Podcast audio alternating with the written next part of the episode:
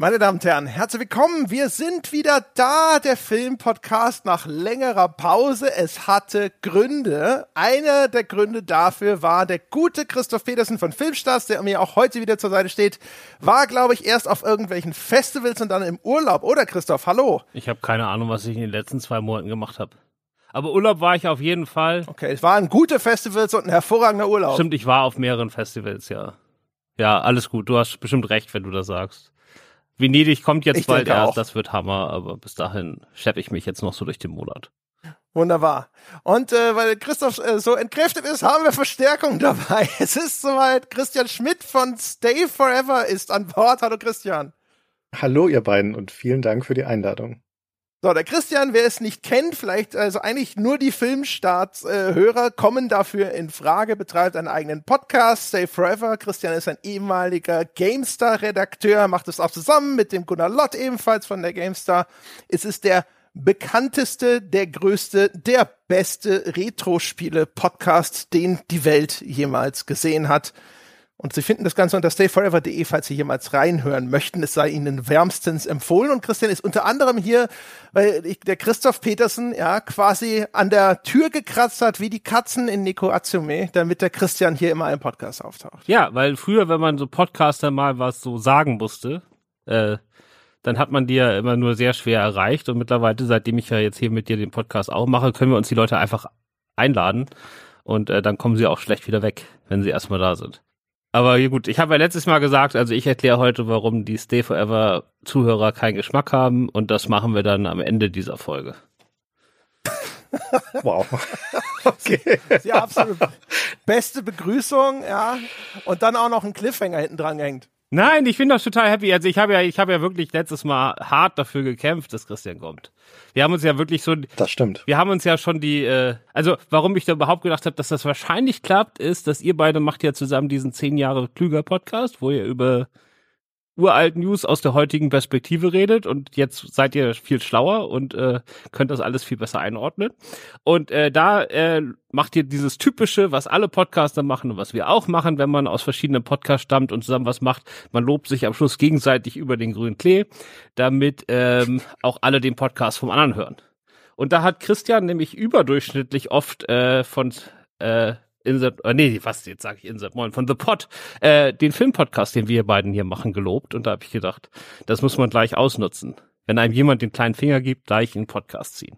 Den höre ich auch tatsächlich sehr gerne, den Filmpodcast. Und um ehrlich zu sein, deswegen bin ich auch hier. Ihr habt ja versucht, mich zu ködern mit dem Angebot, dass ich mir den Film aussuchen darf, über den wir heute sprechen. Und das war sehr attraktiv, aber eigentlich hat mich was anderes hergetrieben. Ich habe euch nämlich studiert über die letzten Folgen des Filmpodcasts und habe eine beunruhigende Entwicklung festgestellt. Die Filme, die ihr da anschaut, die haben euch zwei nämlich verändert. Der André ist inzwischen wie so ein Noir-Detektiv, der weiß, dass das Leben nur noch Kinnhaken für ihn bereithält und der schleppt sich trotzdem jeden Tag wieder auf die Straße raus und sucht in den letzten Folgen dann den Zuflucht im Zynismus und vermutlich auch im Alkohol. Und am Ende von der letzten Folge von Neko Atsume, da konnte man das Zucken in seinen Augenlidern förmlich hören. Und bei dir, Christoph, da ist das so eine, so eine heitere Gelassenheit, die man eigentlich nur mit Psychopharmaka erreicht. Und ich glaube, du hast ja in deinem Kopf inzwischen so eine Parallelrealität errichtet, wo die Naturgesetze nicht mehr gelten und unsägliche Filme auf einmal irgendwie gut sein können. Und da sitzt in deinem persönlichen Idyll, wo alle fröhlich sind, und nur, dass du dir das selbst gezimmert hast, um der Realität nicht ins Auge blicken zu müssen. Und dieser Grad der Selbsttäuschung ist einfach brutal. Und deswegen dachte ich mir, ich muss heute mal therapeutisch tätig werden. Weil bevor eine Realitätsüberprüfung einsetzen kann, muss der Zusammenbruch herbeigeführt werden. Also habe ich einen Film ausgesucht, dachte ich, der euch an den Breaking Point führen wird. Wo man sich an nichts festklammern kann, keinem Sinn, kein interessantes Meta-Element, wo man einfach in den Abgrund blicken muss. Damit ihr mit mir durch diese Hölle geht und dann vielleicht befreit daraus hervorgeht. Und dann habe ich mir den Film nochmal angeguckt, nämlich Blood Rain, und festgestellt, das ist überhaupt kein schlechter Film. Und jetzt weiß ich nicht, was heute passieren wird. Ob ich jetzt eine psychotische Episode bei euch ausgelöst habe oder ob ihr mit der Welt wieder versöhnt seid. Also ich bin völlig gespannt auf dieses Gespräch. Ja, also wenn du mich in dem Modus hättest erleben wollen, jetzt mal live zusammen, dann hättest du wirklich letztes Mal kommen müssen. Also ich glaube, der Höhepunkt meiner äh, Psychopharmaka-induzierten äh, Gelassenheit war dann doch der Katzenfilm. Das war hartes Brot, glaube ich. Ich weiß nicht, ob man da nochmal hinkommt. Das hat man gemerkt. beim Also das äh, wüsste ich jetzt nicht. Ich stelle mir halt immer vor, dass der Christoph, der hat halt einfach, das ist, weißt du, wie so ein Kriegsveteran. Der hat Dinge gesehen, die können wir uns gar nicht vorstellen. Und deswegen schock- schockt den sowas überhaupt nicht mehr. Ich glaube auch, das ist eine Elefantenhaut, die er sich zugelegt hat. Ich habe einfach kein Problem damit. Aber kann so ein Film wie Blood Rain ihn noch berühren, frage ich mich. Kommt der noch an sein Herz ran? Das werden wir heute erkunden. Das werden wir heute erkunden. Ja, Uwe Boll ist eher sehr schwierig. Ich kannte den natürlich auch schon. Deswegen hat er mich jetzt nicht überrascht. Nicht, dass ich mich noch an irgendwas erinnern konnte, 17 Jahre später. Aber ähm, ich habe jetzt noch mal gerade eben vor der Podcastaufnahme von meine äh, meine Kritik von damals gelesen und ich äh, mag viele meiner Texte von damals gar nicht mehr. Aber hier würde ich jedes Wort da hat sich meine Sicht nicht geändert. Also da setzt noch, bei Uwe Boll setzt bei mir noch keine Altersmilde ein, wie das bei manchen anderen Regisseuren vielleicht tatsächlich der Fall ist. ja, da ist das Stichwort schon gefallen. Also für die, die es nicht wissen, es ist der nächste Eintrag in unserem Buch der Uwe Boll Filme, in dem wir ja auch schon vermerkt haben Alone in the Dark und House of the Dead.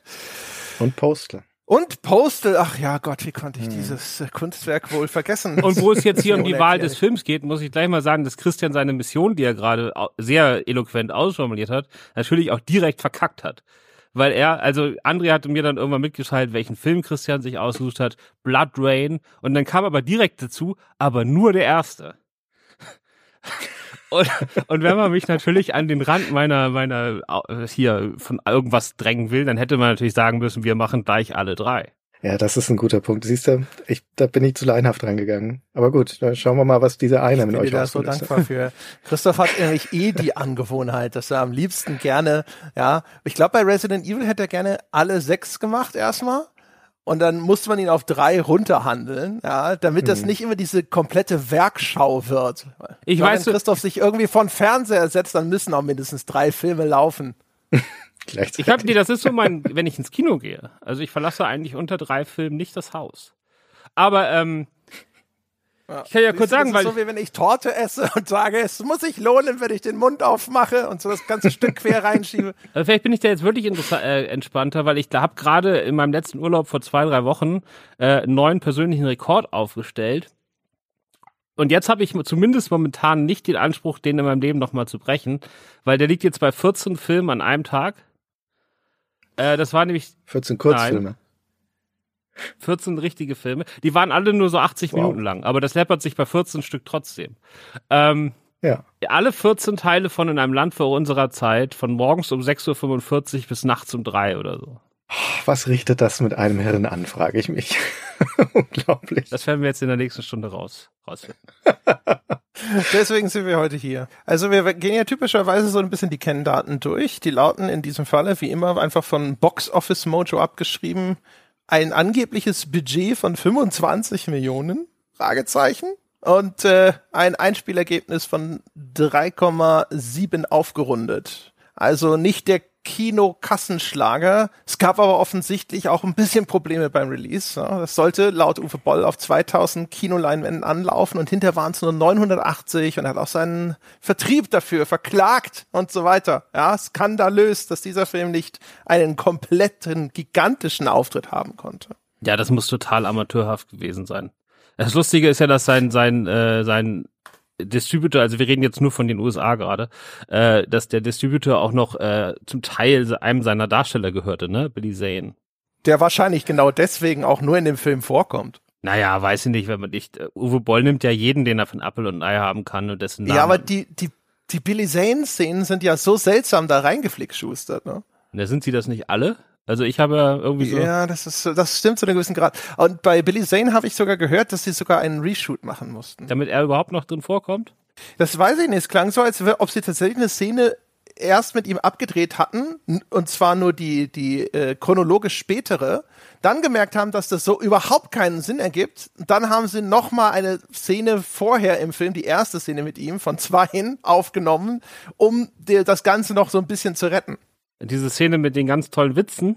Richtig, das die Briefschreibszene. Ja, die, genau. Ich diktiere, ja. Die mit dem auffälligsten Humor des Films. Das, wo dann auch wirklich der Abgrund erreicht wird. Ja, aber da steht überall, wenn man das jetzt so nachliest zu dem Release, das steht überall so, als ob man das verstehen sollte, was das bedeutet. Aber was damals wohl offensichtlich passiert ist, geplant waren 2500 Kinos. Dann haben sie gemerkt, dass die meisten Kinos den Film überhaupt nicht haben wollen.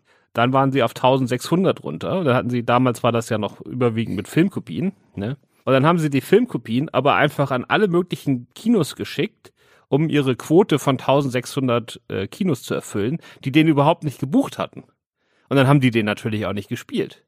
Das heißt, sie haben einfach diese Filmrollen zu den ganzen Kinos geschickt, damit der Verleih quasi seinen Auftrag erfüllt.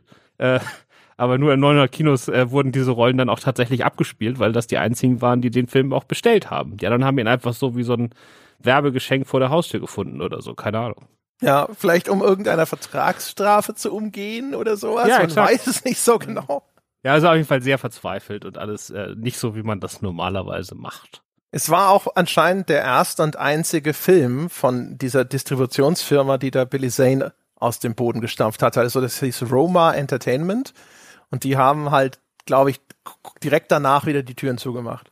Ja. Also Freunde, wir zäumen das Pferd gerade von hinten aus auf. Ich glaube, wir müssen nochmal da anfangen, wo, wo André gerade schon anfangen wollte, nämlich was für ein Film das eigentlich ist, falls irgendjemand das nicht noch, noch nicht kennt. Blood Rain, Uwe Boll ist schon gefallen na, die Skandalnudeln unter den Regisseuren, den Deutschen. Und das war in seinem Werk der dritte Film, den er gedreht hat, nach den von euch schon besprochenen House of the Dead und Alone in the Dark. Und da kommen wir dann das noch. Ist, das ist natürlich Quatsch. Das ist Quatsch? Natürlich, der hatte ja. Der dritte, der, der dritte die Spielverfilmung, die dritte Videospielverfilmung, genau, das meinte ich damit. Weil er hatte natürlich vorher schon eine ganz lange deutsche Karriere. Er hatte schon welche gedreht, genau. Aber wir, wir bewegen uns ja hier im Universum der Videospielverfilmung. Okay, wir schweigen alles andere. Also von denen Finde ich gut. Ich kenne auch nichts anderes von Uwe Boll als Videospielverfilmung. Andere Filme existieren nicht. Zum Glück.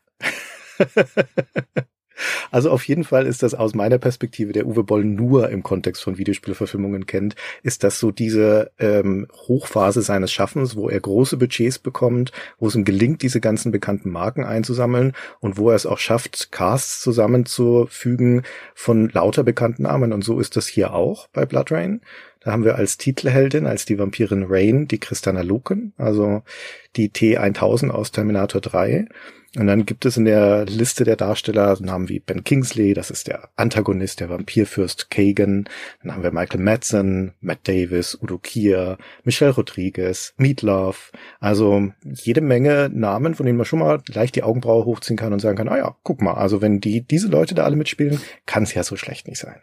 Ja, genau die klassische äh, Uwe Boll Methode. Wir hatten das wahrscheinlich in den früheren Folgen schon mal erzählt, dass Uwe Boll damals ne, äh, die Methode entdeckt hat, die Leute sehr kurz vor Drehbeginn anzurufen und zu sagen, hier, du könntest in einer Woche einen Job haben, was halt also, ne, wenn sie zu dem Zeitpunkt da nicht schon gebucht sind, kriegen sie auch von niemand anderem so kurzfristig irgendwas angeboten. Und dann haben halt viele was mitgenommen, weil sie gesagt haben, so ja, na gut, lieber in einer Woche da arbeiten, als in einer Woche gar nicht arbeiten. Und Uwe Boll, um auf, damit das funktioniert, dem musste völlig egal sein, wie diese Rollen besetzt werden. Hauptsache, es war ein bekannter Name. Exakt. Und das hier war sozusagen auch der erste große Höhepunkt, ne? Weil House of the Dead war ja noch ein paar Nummern kleiner, auch was die Besetzung angeht. Und Alone in the Dark war ja schon so halbwegs eine richtige Studioproduktion. Während das hier ja dann scheinbar doch relativ independent war und unabhängig mit eingesammelten und äh, durch äh, Steuersparmodelle zusammengeklaubten Geld. Ähm, das heißt, er war hier ein bisschen freier und konnte jetzt so richtig so seinen Rock'n'Roll-Regiestil ausleben oder Finanzierungsstil.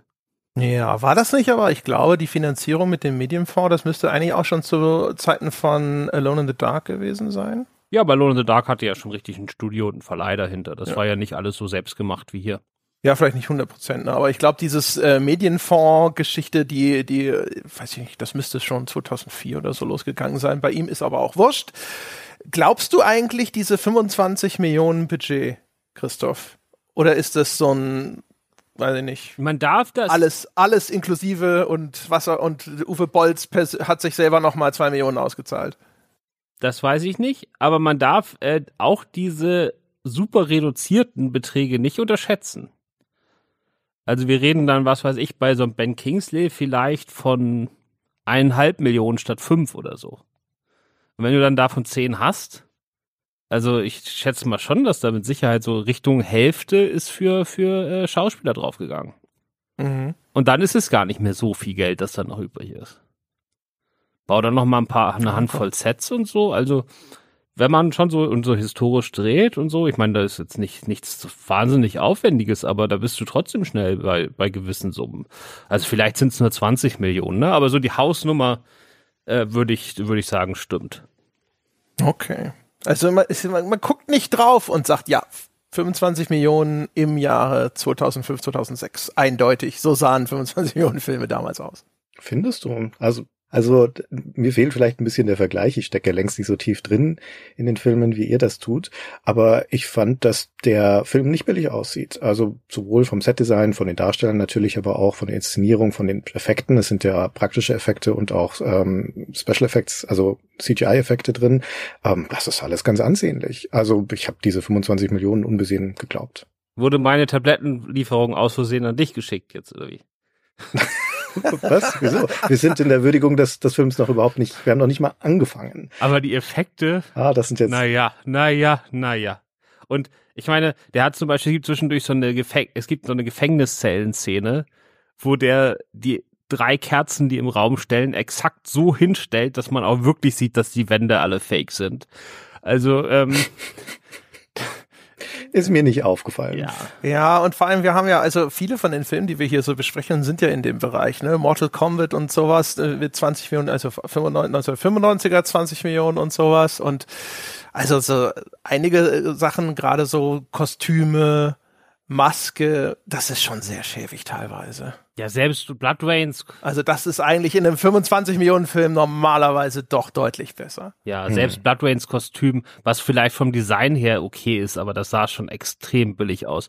Also ich habe mich hier die ganze Zeit wie bei so einer Messe gef äh, gefühlt, wo die Leute da so Crossdressing machen. Das heißt nicht Crossdressing, das heißt anders, aber ihr wisst es. Cosplay.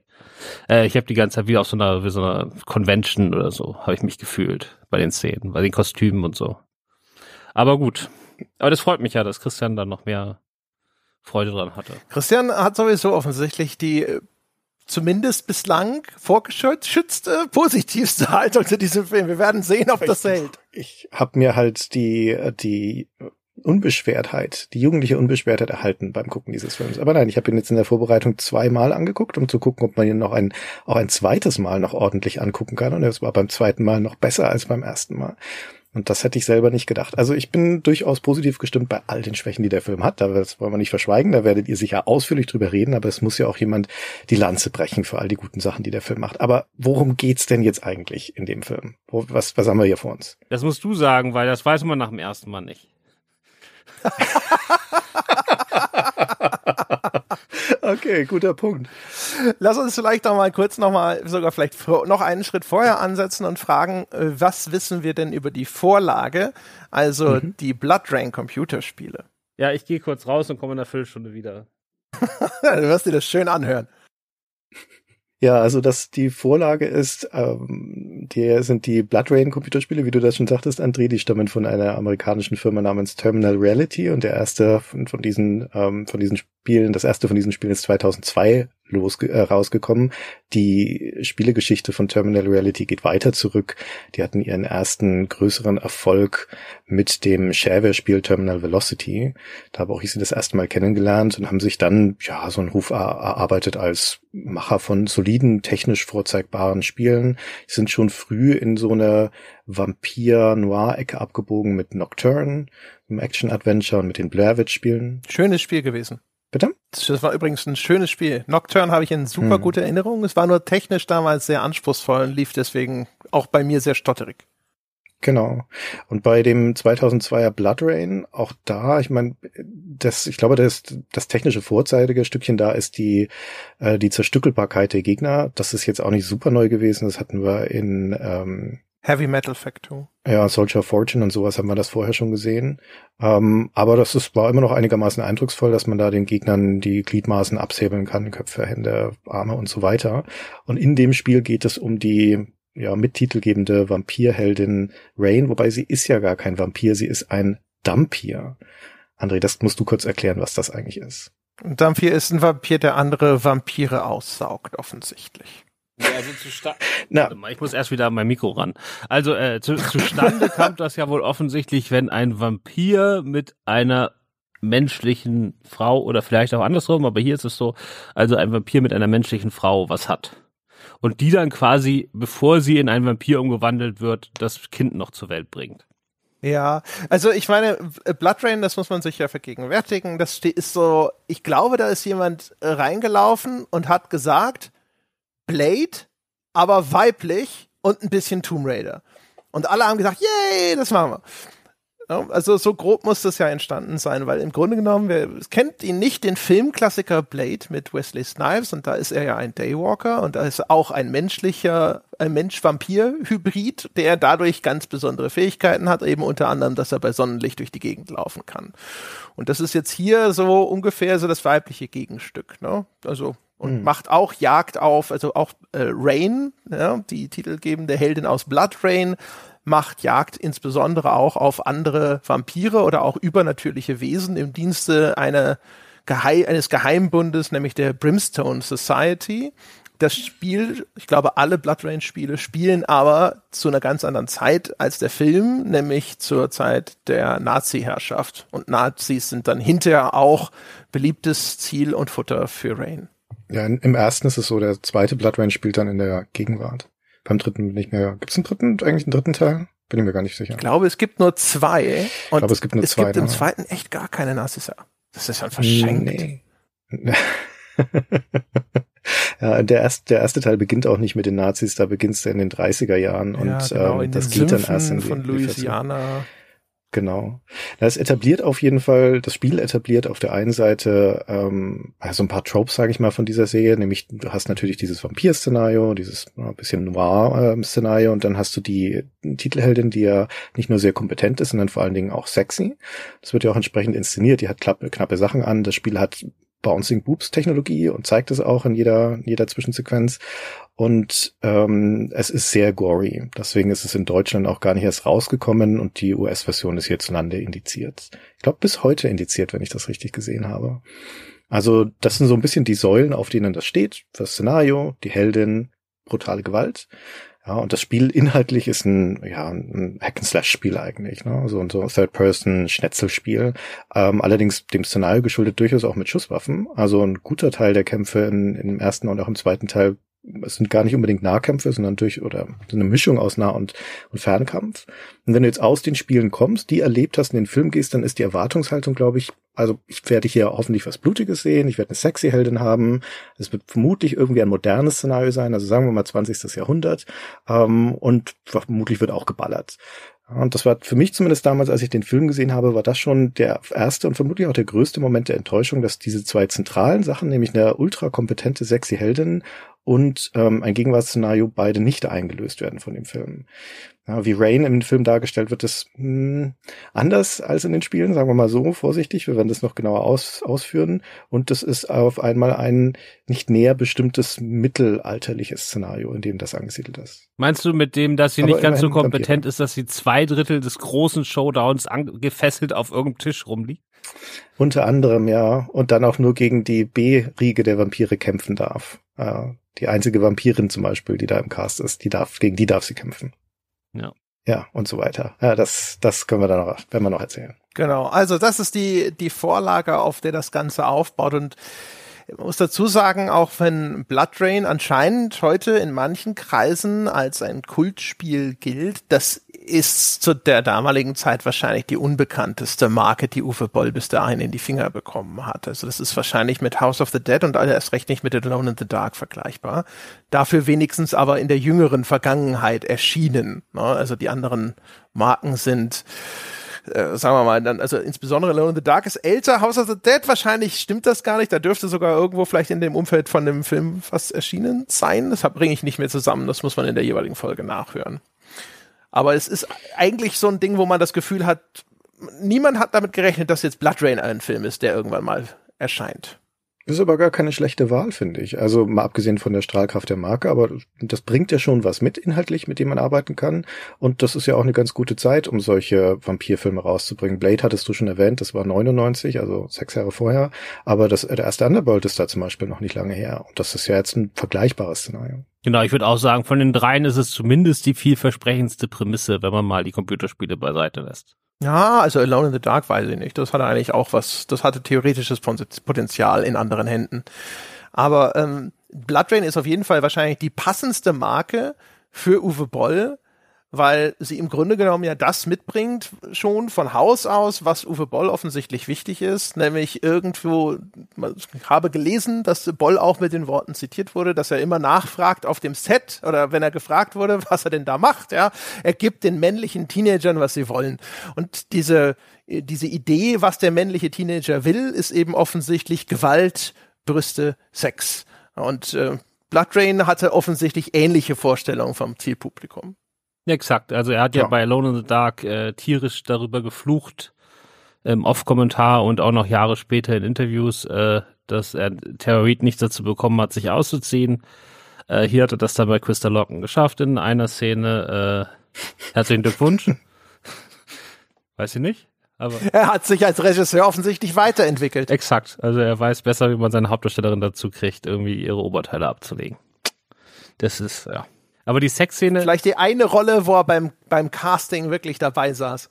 Ja, es ist ja auch, also die Sexszene ist nicht mehr ganz so ultra peinlich wie bei Alone in the Dark. Aber halt auch nicht sexy oder so. Also die ist schon weird. Und auch sehr unmotiviert.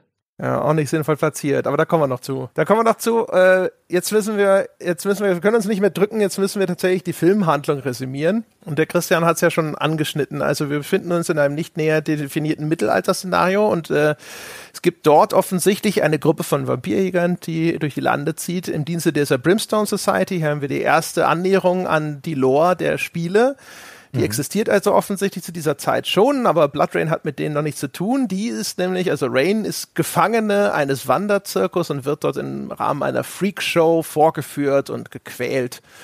Und äh, die bricht da aber dann eines Abends äh, da, beim Vergewaltigungsversuch, das ist ihre Chance zu entkommen, indem sie den Vergewaltiger umbringt und in einem Blutrausch quasi dort ihre ehemaligen Peiniger zumindest und versehentlich auch ihre beste Freundin alle umbringt. Und äh, dann äh, fällt ihr wieder ein, dass ja auch ihre Mutter von einem Vampir vergewaltigt und ermordet wurde, nämlich der böse Kagan, den der Ben Kingsley spielt. Und jetzt ist es also Rains Mission, dem irgendwann zur Strecke zu bringen. Daraufhin schließt sie sich mit den Vampirjägern der Brimstone Society zusammen um das zu erledigen und dann passieren Dinge und am Schluss passiert das auch. Es gibt noch drei Artefakte, die man irgendwie einsammeln muss. Das ist auch wie ein Computerspiel. Ne, weil irgendwie, die, richtig, die machen ja. einen irgendwie mächtiger und außerdem, wenn man die hat, dann will Kegen die auch haben, deswegen kommt er dann zu einem. Da muss man dann nicht extra hingehen.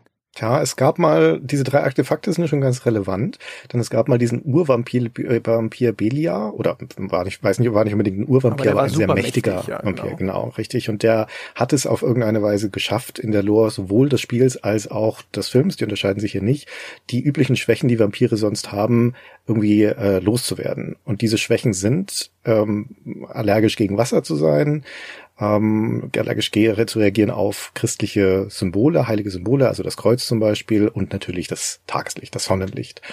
Ja, und ähm, das ist ja so allgemeine Vampir-Lore. Aber der Film kann nicht unbedingt davon ausgehen, dass die Zuschauer wissen, wie das eigentlich funktioniert, wie die Regeln der Welt sind, in der wir hier sind, in der ja Vampire äh, existieren und auch nicht nur irgendwo im kleinen Kämmerchen existieren, sondern offensichtlich auch in den Städten rumlaufen und so. Das zeigt uns ja schon die erste Szene, wo nebenbei an der Bar von einem von diesen Brimstone-Leuten, von Sebastian, ein Vampir abgestochen wird, der da halt so nur was trinken will, tut niemanden was, wird direkt umgebracht. Aber das muss ja etabliert werden, wie sind denn hier die Regeln? Wie töte ich Vampire? Was können sie, was können sie nicht? Und dann haben wir hier auch noch diesen Dampir, der den meisten Leuten, die das, das Spiel nicht kennen, vermutlich gar nichts sagt, was soll denn das eigentlich sein? Und für Dampire gelten ja wieder andere Regeln. Die sind teilweise auch anfällig gegen diese Vampirschwächen, aber zum Beispiel nicht gegen heilige Symbole. Tageslicht ist auch nicht gut für sie, Wasser ist auch nicht gut für sie ähm, und so weiter. Und das muss der Film uns beibringen. Und ich finde, dieser Auftakt, ähm, diese ersten zwei, drei Szenen sind da sehr effektiv, um genau diese Dinge zu zeigen. Durch die Art und Weise, wie Rain zum Beispiel gequält wird in diesem Zirkus. Ja, ihr Arm wird in Wasser getaucht und sie wird geritzt, dann trinkt sie Blut und dadurch heilen ihre Wunden. Und das ist mit klassischem Show Don't Tell wird mir gezeigt als Zuschauer, okay, das sind also die Regeln, nach denen dieser Dampir oder zumindest Teil davon funktioniert.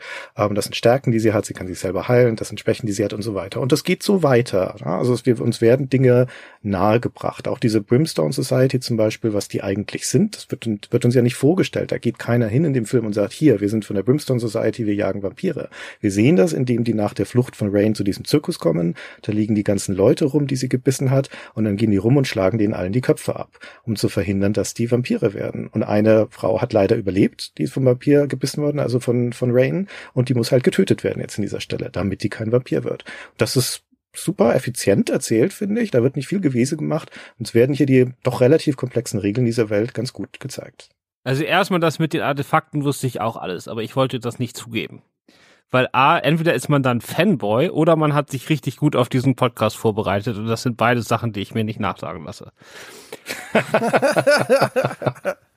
Es wird aus dem Protokoll geschrieben. Genau. Und dann äh, zu der zu der Auftaktszene. Also das ist ja die Brimstone Heinies, die leider äh, unter anderem Michael Madsen, äh, Michelle Rodriguez und mit, mit mit Matthew Davis, die alle in jeder einzelnen Szene entweder betrunken oder total gelangweilt agieren und ihre Dialoge alle hüftsteif bis zum geht nicht mehr aufsagen. Die stehen dann da an der Bar und bestellen sich was und dann kommt neben ihnen so ein Typ an die Bar. Man hat als Zuschauer auch gar keinen Verdacht, dass das jetzt ein Vampir sein könnte. Ne? Der sieht ja eher aus wie ein Statist.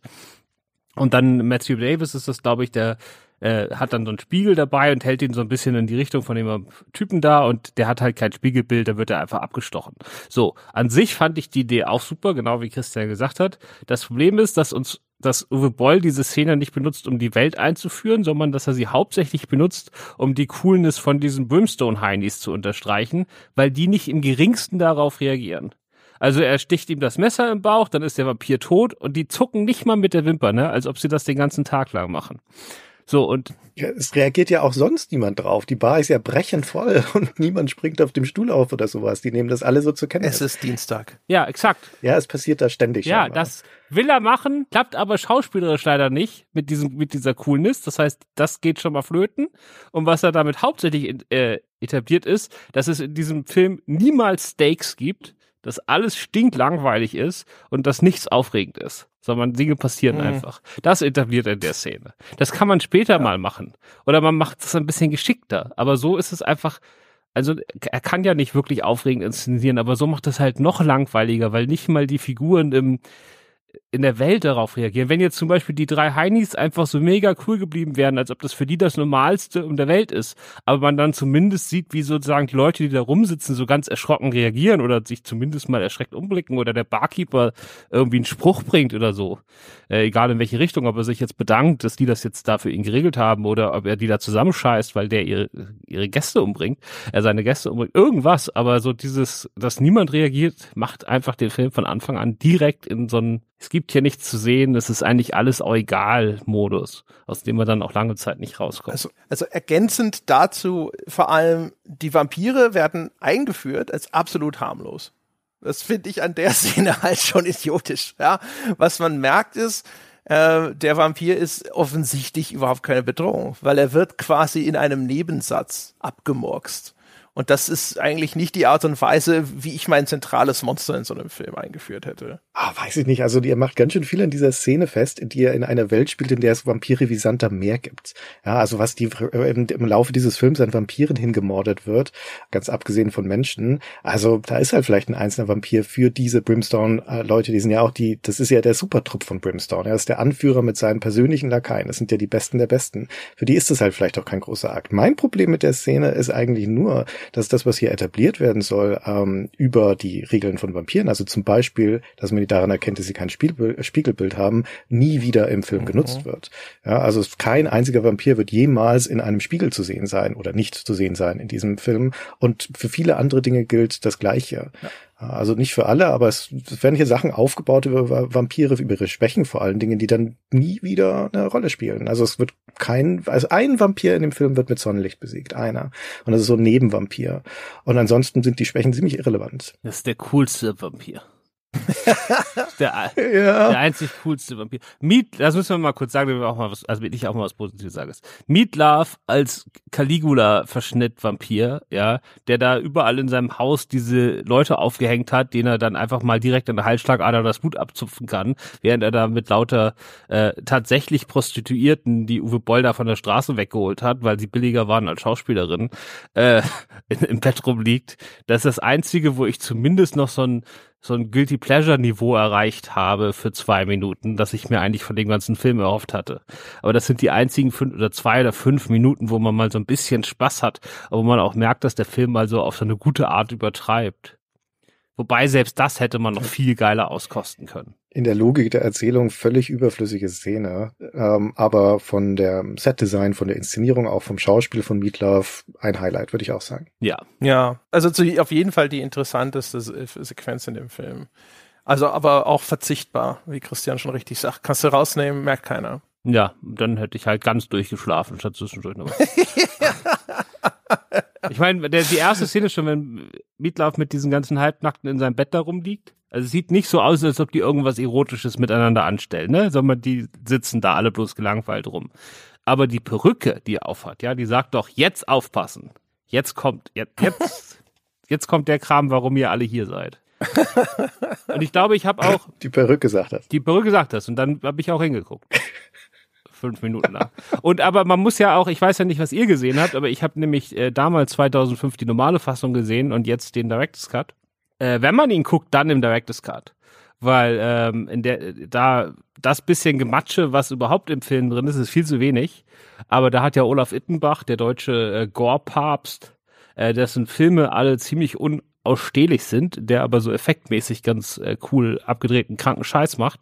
Ähm, äh, die Effekte verantwortet und da sind durchaus einige nette äh, Gore-Momente drin, die einen dann so ein bisschen auch aufwecken.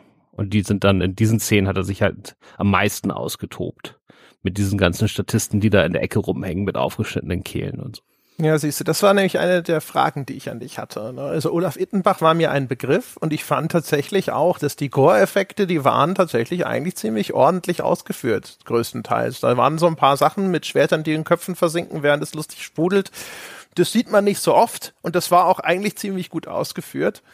Ist der bekannt dafür? Hat er irgendwie auch eine Effektfirma oder sowas? Oder ist es immer noch so ein Renegade Indie-Filmer wie eh und je? Oder ist es inzwischen so der deutsche Peter Jackson und macht gar nicht mehr so viele Filme, sondern macht Effekte? Nee, ich glaube, der ist einfach auch längst nicht mehr auf dem Höhepunkt. Ne? Also es gab ja mal so eine Zeit, auch vielleicht sogar damals so der Dreh, vielleicht so zwischen ähm, Ende der 90er und Ende der Nullerjahre, wo Deutschland so international im Gore-Bereich wahrscheinlich neben Japan also das Land mit dem krankesten Scheiß galt. Und das lag in Deutschland natürlich hauptsächlich an Ittenbach. Ne? Der hatte noch so ein paar Jünger um sich rum, äh, seine Schüler, die das dann auch gemacht haben. Aber das, das zehn Jahre lang waren wir da schon ganz vorne mit dabei, was diese diese totalen Krankenfilme angeht, die dann äh, auf Filmbörsen unterm Tisch gehandelt werden. Genau. Und dann aber äh, vor allen Dingen Gore-Effekte. Ich habe nicht, dass er jetzt noch irgendwie so riesige normale Special Effects gemacht hat. Ich glaube auch nicht, dass er die CGI-Effekte im Film gemacht hat. Ne? Also wirklich nur die praktischen Gore-Effekte. Nee. Hm, hat er nicht. Hm.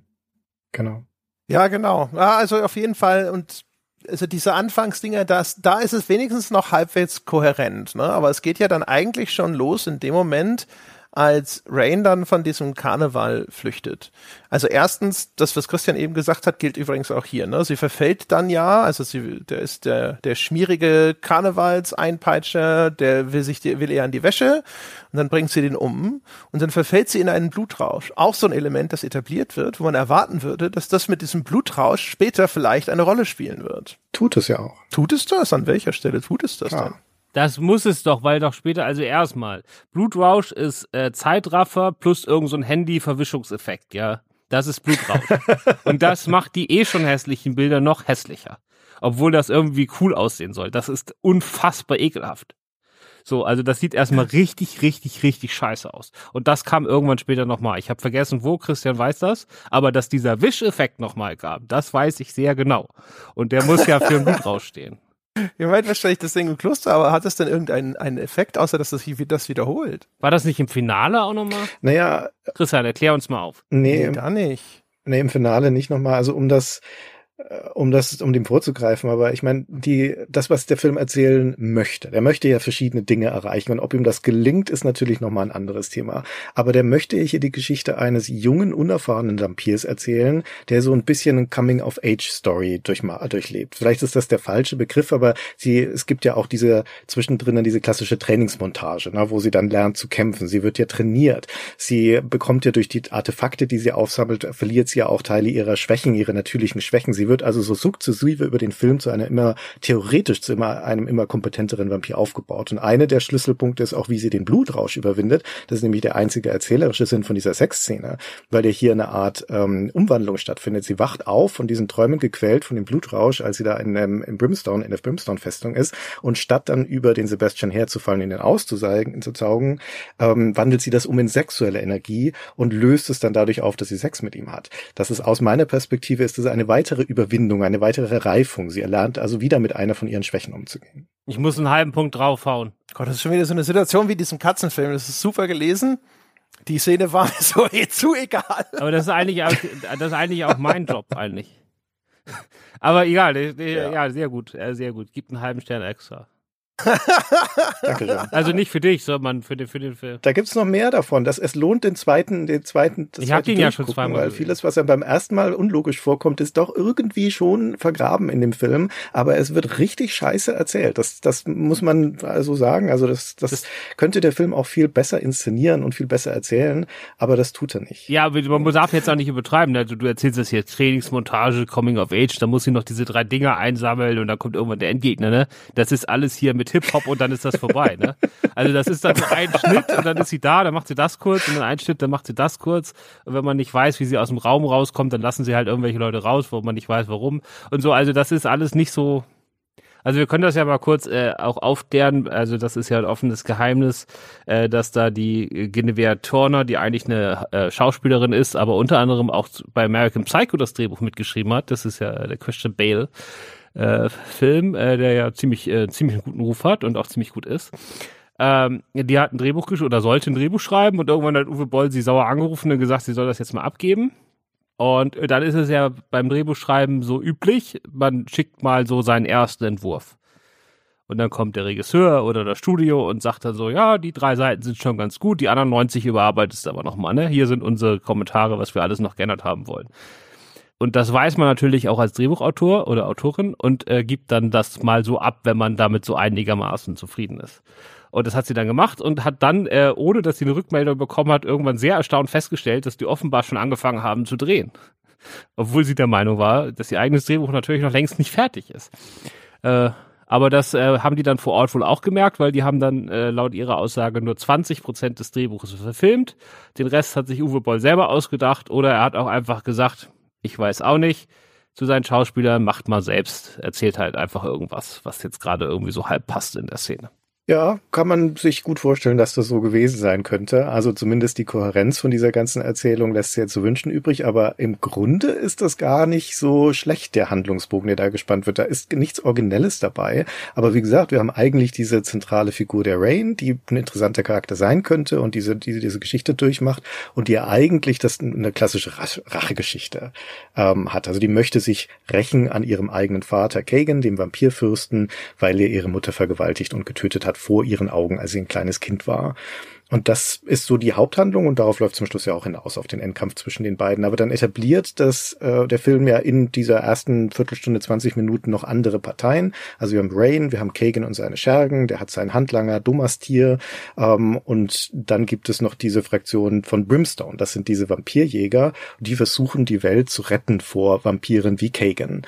Und aus unterschiedlichen Gründen jagen die erstmal beide Rain der Kagan möchte seine eigene Tochter aus dem Weg räumen, weil sie ihm gefährlich werden kann. Und die Vampirjäger möchten sie aus irgendwelchen Gründen entweder töten am Anfang oder dann als äh, Verbündete gewinnen.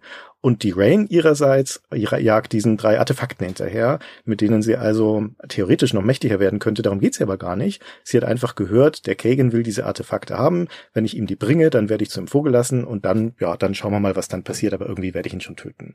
Aber mal so Basics. Ne? Ich frage mal dich jetzt mal die Basics. Also wir haben jetzt den bösen mhm. Kagan, der sitzt in seinem Schloss. Wir haben Billy Zane, der ist der Anführer von den Brimstone Heinis. In Wirklichkeit ist er aber auch ein Böser. Nee, der ist nochmal eine vierte Partei. Da, da wird's kompliziert, ja. Und das, das kann, deswegen kann ich mir gut vorstellen, dass der hinterher reingeschrieben wurde und dass der nicht von der Frau Turner stammt. Aber der ist doch. Der sieht auch aus wie so ein Sequel-Setup eher. Aber der ist auch im Schloss. Ja. Dann gibt es die Stadt am Anfang, dann gibt's diese ganzen äh, hier Kloster und wo noch die Artefakte versteckt sind. Und es gibt dieses äh, andere Schloss, wo dann, äh, wo sie dann trainieren und so. Ähm, wie weit ist das alles voneinander entfernt? ja, das ist mal eine gute Frage. Nur mal so, nur mal, ich will das jetzt nicht in Kilometer wissen, aber Pi mal Daumen. Also sind die zwischendurch mal eine Woche unterwegs irgendwann oder ist das alles um die Ecke? Oder so, weil. Es muss ja alles ich hab, ich, mit dem Pferd erreichbar Das sein. sieht schon aus wie eher näher beieinander, ne? Ja, also ich, ich finde, man kriegt Ja. überhaupt kein Gefühl dafür, wie groß das alles sein soll oder wovon wir da überhaupt reden von diesem ganzen Bad. Ja, wir reden äh, schon von Tage, Tage lang Pferderitt, mehrere Tage Pferderitt und sowas. Das Kloster soll ja im Süden des Landes sein. Ich glaube, das Schloss von Kagan ist im Norden in den Bergen, sagen sie mal, oder zumindest irgendwo in den Bergen. Also das wird an unterschiedlichen Enden des Landes sein. Ich habe mich gefragt, was ist das für ein Land? Die, besteht, die Schilder sind in Englisch beschriftet, also muss es ja eigentlich England sein. Rom wird mal erwähnt, weil da eine Brimstone-Fraktion ausgelöscht wird. Das muss irgendwo anders sein. Also sind wir vermutlich in Europa. Aber das ist ja absichtlich so vage. Ne? Das, das, der Film möchte das, glaube ich, im Ungefähren lassen. Ich glaube, er hat sich darüber keine Gedanken gemacht. Ich glaube aber, dass, Ja, auch, auch gut möglich. dass, dass du kein gutes Gefühl für das geografische Layout bekommst oder sowas. Also das ist, das ist die verzeihlichste Kritik, die man an dem Film üben kann. Nee, ich finde, das brauchen wir bei sowas Epischen. Also so sehr mich Herr der Ringe auch an vielen Stellen gelangweilt hat, ich habe zumindest irgendwann kapiert, dass die da ziemlich lange latschen. Ich glaube aber nicht mal, dass das wirklich Ziel, das Ziel ist, großartig episch zu sein. Also ich glaube, die wollen halt wirklich eher so theoretisch in sowas wie eine Blade-Richtung. Ja, aber dann natürlich Vampire, ist das cool Ziel kämpfen, episch deswegen sein. haben sie ja- Es gibt 97 verschiedene Fraktionen, die alle gegenseitig sich übers Ohr hauen, was uns irgendwie ewig erklärt wird. Also war, wenn das, wenn du einfach nur so ein, also der zweite Teil, der dann ja in so einer Westernstadt spielt, das ist einfach nur so ein kleiner, dreckiger Film, wo einfach Vampir, Indianer gegen Vampir-Cowboys kämpfen, ja. So. Das ist einfach ganz easy. So, das ist das, was ich vom Blood Rain Film will. Aber hier dann 97 Leute einzuführen, die alle eine Minute auftauchen und irgendwie alle finstere Pläne und jeder haut jeden übers Ohr. Das, da, da, dann brauche ich doch Epik, wenn ich so eine, so eine Historien, das heißt ja schon fast Shakespeare. Also von der Figurenanlage her. Und das erfüllte dann halt null. Und Action gibt's ja kaum. Ja, die trennen sich ja, die trennen sich auch ab und zu, ohne dass man richtig weiß, warum. Also diese Vampirjäger, die Brimstone-Leute, und dann sind sie auf einmal alle wieder zusammen und so. Es ist, es ist schwierig, da die Logik nachzuvollziehen. Das stimmt vollkommen. Und ja, für den Raum bekommt man auch kein gutes Gespür. Und ich habe stellenweise habe ich aber das Gefühl, also ich würde, es geht auch schon damit los, dass ich nicht so richtig gut benennen könnte, was für eine, was für ein Genrefilm das eigentlich ist. Also mal abgesehen von Vampirfilm, aber ist das ein anerkanntes Genre? Was würdet ihr denn sagen? Was für was für ein Genre ist das? Historien Fantasy. Ich, also ich weiß nicht, ob das als Genre existiert, aber ich hätte halt gesagt so Action-Horror. Ne? Ich hätte gesagt, so ein Action-Abenteuerfilm, der, also die, der nächste große Schauplatz, nachdem diese ganze Exposition durch ist, die aber, wie gesagt, gar nicht langweilig ist, sondern ich finde, dass das, der Film das sogar einigermaßen temporeich da durchzieht, weil der hat ja nun auch echt viel zu erklären und viele Leute vorzustellen und sowas. Und dann geht's aber auf diese Hatz nach dem ersten Artefakt, dem Auge von Beliar, und das ist in einem Kloster im Süden des Landes. Und da kommt die dann an, die Rain, und in dieser Teil, das ist auch ein, wie ich finde, ein starker Teil, der Mittelteil des, des Films ist immer auf dem Niveau, auf dem wir sind, aber es ist, ist ziemlich gelungen, weil hier ähm, sucht sie jetzt dieses Artefakt in dem Kloster und es hat so Indiana Jonesige Anklänge, wenn sie in diesen Fallenraum kommt. Und danach kommt ihr der erste, die erste große Schlacht des Films. Dann wird das Kloster angegriffen und dann gibt es so minutenlange Kampfszene im Innenhof auf den Balustraden und so weiter. Das ist also der erste Action-Höhepunkt auch. Und das fand ich sowohl diese Erzählung vorher, dieser der Kampf gegen so einen Monsterwächter unten, bevor sie den Fallenraum betritt, dann das Artefakt findet, dann der der Angriff von den von Kagans Leuten und dieser Kampf, das fand ich fast von vorne bis hinten gut. Hast du den Film eigentlich Also- auf dem Handy geguckt? nein, nein, nein, ich habe mir den Also diese Sägeblätter, das CGI von diesen angeguckt. Sägeblättern, kannst du doch nicht ernst nehmen. Ja, ja, wir sind, ja, das ist natürlich jetzt nicht der allerbeste Effekt, das stimmt schon mit diesen Sägeblättern. Das da interessiert mich, an dieser Szene interessiert mich auch gar nicht so sehr, ja, dieser, diese Art und Weise, wie diese Falle gestaltet ist, ist ja völliger, also rein physisch, physikalisch völliger Quatsch. Wie soll denn die Mechanik da funktionieren und so, ne? Das ist ja eine völlig unsinnige Falle, dass da Dutzende von Sägeblättern in Sekundenschnelle aus dem Boden kommen und dann da wieder drin verschwinden. Völliger Unsinn. Das Interessante ist auf der einen Seite, wie Rain das löst. Ja, natürlich mit Akrobatik, dass sie sich da durchschlängelt, aber vorher wirft sie erstmal zweimal langsam ihre Schwerter rein, löst die Falle zweimal aus und beobachtet das. Und wir lernen auch hier wieder was. Aha, sie hat also offensichtlich auch hier eine übernatürliche Wahrnehmung, weil sie in der Lage ist, das so schnell dieses Muster dieser, dieser Segen zu, zu lernen. Und dann, was aber halt besonders schön ist, auch nicht so super logisch, aber was Schönes ist, dass so ein Indiana Jones Moment kommt, weil sie hebt dieses Kästchen hoch von einem Sockel und dann ist das natürlich eine Falle, aber keine Falle, wo eine riesige Kugel auf sie drauf fällt, sondern Wasser sprudelt dann da hervor, weil natürlich Vampire killt man mit Wasser, dann geht die Tür hinter ihr zu und dieser Raum füllt sich mit Wasser. Hat das hat das vorher etabliert der Film? Hat das kann er jetzt also auch drauf da, ähm, hat er darauf eingezahlt, kann er jetzt hier sich auszahlen lassen. Das einzige Problem ist, dass das Artefakt, das sie hier findet, ihr ausgerechnet die Fähigkeit Möglichkeit Immunität gegen Wasser verleiht. Ja, und die Leute, die das da ver versteckt haben und diese Falle gebaut haben, die können nicht richtig gut nachgedacht haben, was sie da machen. Ja, ja also das war auch glaube, bekannt. Das war kein Geheimnis. Die wussten nicht. Ich, ich, glaube, die wussten aber doch nicht, dass, dass, äh, dass das so einfach ist, das zu assimilieren, weil hinterher wundert stimmt. sich doch Kagan auch stimmt. sogar darüber, dass ihr das gelungen ist. Also vielleicht das kann man stimmt, den Fallenbauern ja. diesen Vorwurf gar nicht so sehr machen. Ich finde aber, also so deine Erzählung klingt so idyllisch. Was so so ist das. Und da da fehlt für mich schon einiges, weißt du, weil wir haben vorher wir haben so völlig absurde und schwer verständliche Schnittfolgen, finde ich. Also du hast ähm, die, die, wir springen von Blood Rain im Zirkus zu Master Kagans Schloss, inklusive so einer CGI Mortal Kombat Kamerafahrt. Dann äh, wird die Flucht von Rain als abgeschlossen berichtet. Dann springen wir aber wieder zurück, sehen diesen Blutrausch in einer Rückblende. Dann ist sie hinterher auf einmal auf der Wiese, ist entkommen. Ich finde, also das Ding ist in der Art und Weise, wie es erzählt, manchmal alleine nur durch den Schnitt verwirrend, wo ich echt gerätselt habe, warum sie das machen, ob ihnen Szenen fehlen, ob sie hinterher irgendwann ihre nicht mal ihre Dailies angeschaut haben, sondern sie saßen schon wieder zu Hause, keine Chance noch irgendwas nachzudrehen und haben gesagt, ja, oh fuck, mh, hm, oh, die Sequenz funktioniert so nicht, müssen wir vielleicht doch als Blutrauschsequenz machen und das so vignettenhaft inszenieren und dann schneiden wir das hier hin und das Schloss dazwischen, dann können wir nämlich die Szene noch weglassen. Also das wirkte total inkohärent. Oder auch manche Szenenwechsel, wenn sie dann völlig willkürlich über zwei Vampire stolpert, die gerade in der Familie in einem Planwagen angreifen, sie völlig unspektakulär ausschaltet und dann der Familie auf einmal versichert, keine Sorge, äh, das mit dem Blutrausch passiert mir nicht nochmal und ich hab's nur auf Vampire abgesehen. Obwohl sie aber erst später von der Wahrsagerin ja erklärt kriegt, dass sie ein Vampir ist und was es damit auf sich hat. Also sie gibt da Versprechen ab, wo ich dachte so, woher weißt du das denn? Das mit dem Blutrausch ist nicht lange her. Aber ist ja auch mit Geraldine Chaplin eine sehr, sehr äh, große Schauspielerin, die ja hier wirklich nur als Erklärbärin angeheuert wurde. Äh, sie muss einfach den ganzen Plot erklären, ist ihr einziger Job und wenn sie gefragt wird, warum sie das macht, sagt sie auch, ja, das ist nun mal meine Aufgabe. Also im Film natürlich sagt sie das als Wahrsagerin, ne? aber äh, ja, sie hat da schon eine gesunde ja. Einstellung. Und was Christian natürlich auch immer verschweigt, ist, dass man sich in jeder Szene noch dazu denken muss, dass das irgendwie Schultheater maximal ist. Aber noch vom Besoffenen. Das ist aber echt ganz schön streng, diese Einschätzung. Also, dass die alle besoffen waren, hat Uwe Boll auch erzählt. Also Michael Metzen war wohl in jeder Szene äh, komplett blau. Ähm, der hat nicht eine Szene nüchtern gedreht.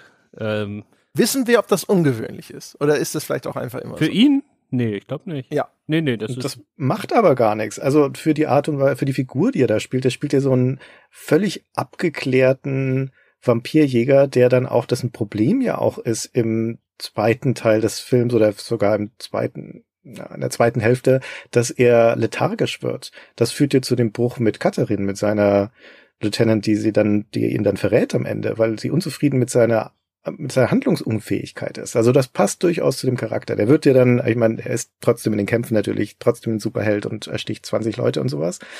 Aber eigentlich wäre der auch eine interessante Figur, ne? weil der ja, der, der schultert ja die ganze Last als Anführer von dieser Brimstone Society und kriegt die ganze Zeit schlechte Nachrichten links und rechts und geht diese, dieses große Wagnis ein, sich dann ausgerechnet auch noch mit einem Vampir zu verbünden oder einem Dampir. Ja, und äh, wird deswegen steht dann auch noch unter Beschuss von seinen eigenen Leuten. Deswegen, das könnte ja eigentlich interessant sein. Das sind aber halt alles so Versprechen, die das, der Film nicht einlöst. Dafür ist er erzählerisch nicht gut gemacht. Und vor allen Dingen, die 20 Leute bringt er ja auch nur um, weil die ihm alle aus Versehen entschwert laufen, ne? Also ich meine, die haben, ja, der Typ ist natürlich hüftsteif bis zum Ende. äh, bis zum geht nicht mehr. Und ähm, sie hatten ja auch keine Zeit zum Üben, weil sie haben, wie gesagt, einfach von heute auf morgen mehr oder weniger angefangen zu drehen, ohne große Vorplanung. Weil wenn er die Schauspieler erstmal hatte, dann musste es halt auch alles schnell gehen. Äh, also choreografiert ist da nichts irgendwie ansehnlich. Äh, der einzige Kampf, der mir ein bisschen gefallen hat, ist wieder zurück in diesem, in diesem Kloster. Da kämpft sie doch, bevor sie in den Sägeblattraum kommt, noch gegen so ein komisches Monster. Das einzige echte Monster ja. in diesem Film. Irgendwie so ein Fettsack mit so mhm. geschmolzenem Gesicht, der mit so einem Riesenhammer kommt. Das habe ich mir, das, ja, genau. das hat auch schlechte CGI, aber. Der aber irgendwie jetzt in der in der Interpretation dieser Welt, finde ich, deplatziert wirkt. Ne? Da wird wie so eine Resident Evil-Figur, die sich in diesem Film verirrt hat, weil ansonsten gibt es sowas ja eigentlich nicht. Fast eher sogar noch Silent Hill, ne? Passt aber zum Spiel, weil dort gibt's ja diese Monster. Ja, ja, aber in, in der Welt des Films macht die, ist dieses Monster eine Obskurität, wo man genau. nicht versteht, vor allem, warum ist das da auf einmal?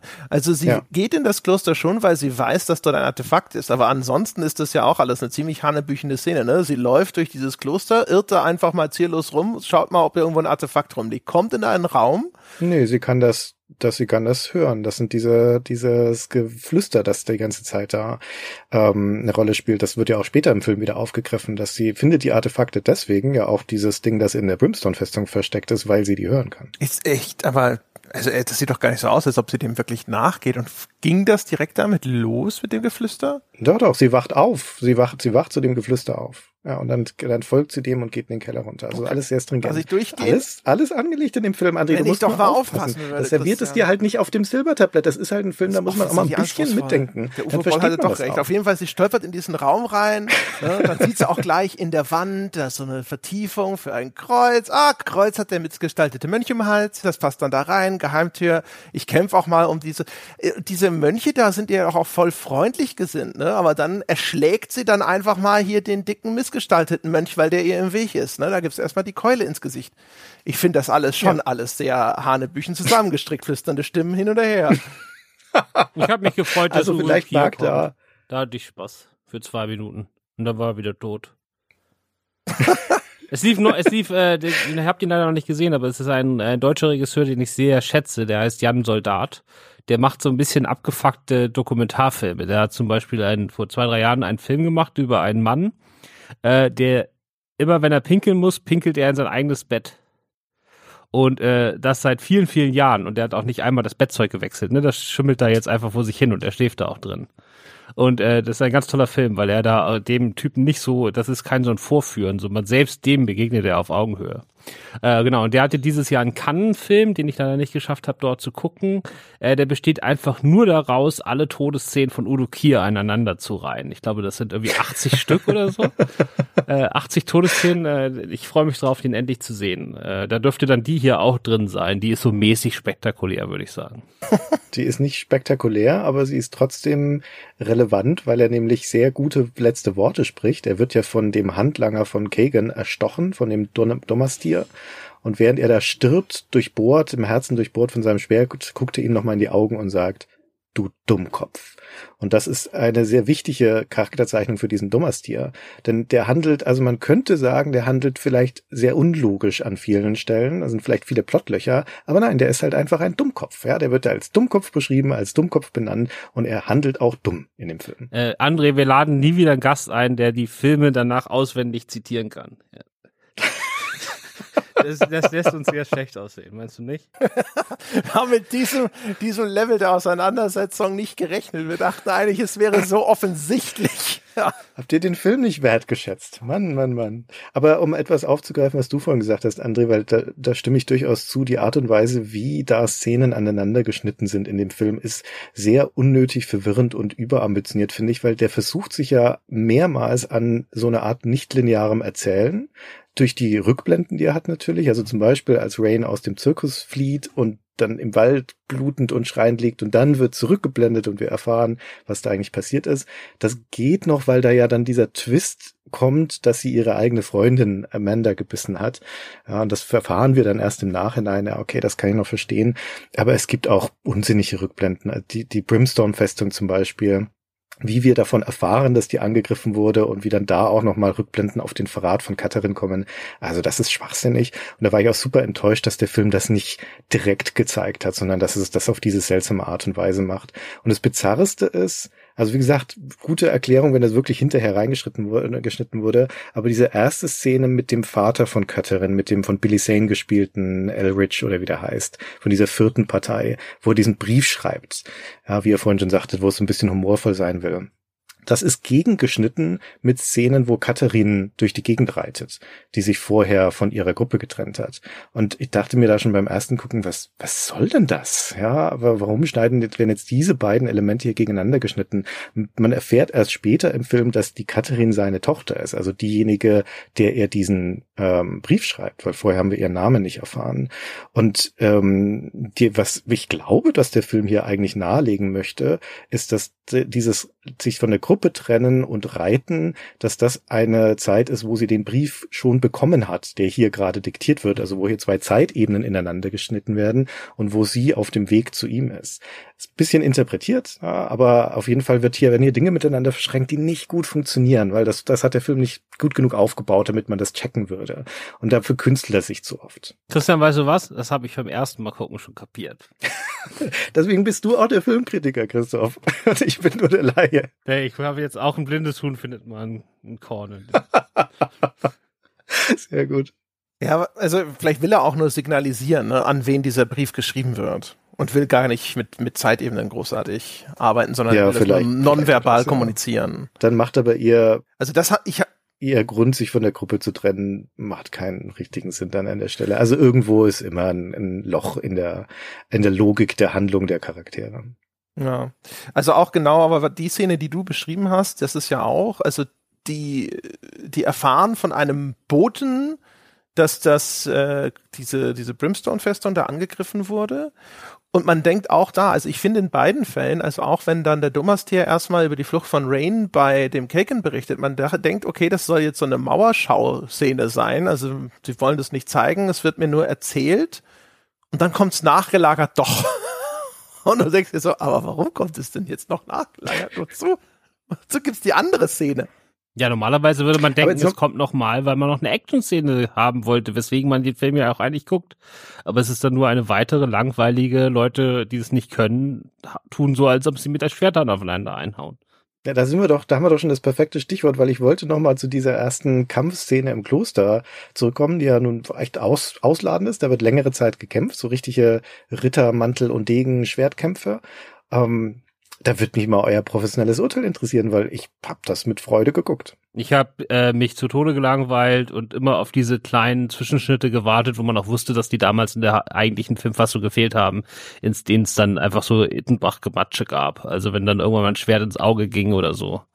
Äh, die Prügeleien selbst fand ich komplett uninspiriert. Da war nichts. Ich gab mhm. doch irgendwie nicht. Ich wüsste jetzt keinen einzigen Move mehr oder so, der in irgendeiner Form mal irgendwie überraschend war oder de, der in Erinnerung bleiben würde. Es, es gibt, es ist halt so dieses typische RTL Sonntagnachmittag 14 Uhr Robin Hood oder Xena geprügel. Nee, das ist es nicht, weil das ist ja einfach billig.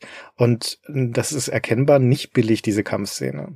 Ja, genau, das ist einfach, äh, ja, da äh, würde ich widersprechen. Boah, also doch. Doch, die Choreografie von sowas wie Xena ist. Nee, das sind, sind eure Ansprüche vielleicht zu hoch. Ist erheblich besser, würde ich sogar behaupten. Also die Choreografie in den Kampfszenen ist entsetzlich. Die Gore-Szenen sind sehr gut gemacht teilweise. Und ansonsten, also weiß ich nicht, nee, Kamera ist es eigentlich auch nicht. Du hast keine richtig gute Übersicht. Figuren tauchen auch auf einmal auf. Auf einmal schneiden ja, sie um zu Michael Madsen, der irgendeine Treppe hochläuft. Du hast keine Ahnung, wo der, war der vorher überhaupt da? Wo geht der hin? Was macht er da oben oder sonst irgendwas? Also, als, als Actionsequenz ist es nicht gut. Du bist nicht gut orientiert als Zuschauer und die Choreografie ist schlecht. Also man kann von mir aus noch sagen, ist irgendwie von mir aus hübsch ausgeleuchtet und hübsch gefilmt oder sowas. Aber ansonsten, nee. Ja, und also bei zum Beispiel bei dieser Kampfszene bei Leonid, bei dem Mietlauf-Vampir, da gibt's ja auch einen Kampf, wo Sebastian, einer von diesen Brimstone-Leuten, gegen dessen Bodyguards so einen Hühnen von Vampir kämpft. Und dann hauen die sich halt so im Nahkampf Und ich fand, das hat, das hat Impact. Ja? Also die Schläge, auch wenn das natürlich viel durch Schnitte gelöst ist, wenn du jetzt nie einen, einen längeren Zweikampf aneinander siehst, aber wie die sich da hauen, wie die sich die, das, den, den, den, den, das Knie in den Bauch haut und sowas, das hat ordentlich Wucht, das hat mir gefallen. Also ich hatte jetzt nicht das Gefühl, dass das Laien sind. Ja, aber wie besiegt er ihn denn? Indem er sich hinter einem Türrahmen versteckt. Also würde er Verstecken spielen als Kind. Ja, so bringt er ihn dann um am Schluss, aber vorher kloppen sie sich ja ganz ordentlich. Ja, naja. Also die ganzen Szenen in dem Meatloaf-Schloss sind mit die besten. Also, und das haben wir ja vorhin auch schon gesagt. Und der Kampf ist vermutlich unter den weniger peinlichen also wahrscheinlich auch einfach, weil das einfacher umsetzbar ist. Also was Christoph vorhin ja gesagt hat, ist, ich habe auch ein Interview gehört mit der Christina Loken, die ja äh, also Blood Rain selber hat qua den Spielen ja auch sehr ungewöhnliche Bewaffnung. Die hat sowas wie die Schwertversion eines Tonfa-Holzes. Also so Klingen, die so eng an den Armen anliegen und die sie dann halt dann so an einem Griff festhält ne, und nach vorne Klinge und den Arm, den Unterarm entlang auch Klinge. Und das ist eine ungewöhnliche Waffe und die hatte natürlich auch keine Zeit, die zu lernen und damit umzugehen konnte aber gleichzeitig natürlich jetzt auch nicht riskieren, dass sie irgendwie die, die, die ihre Partner auf dem Set damit verletzt. Und de, so sieht's dann halt auch aus. Ne? Diese Ausführungen und sowas, das ist alles größtenteils sehr, sehr langsam.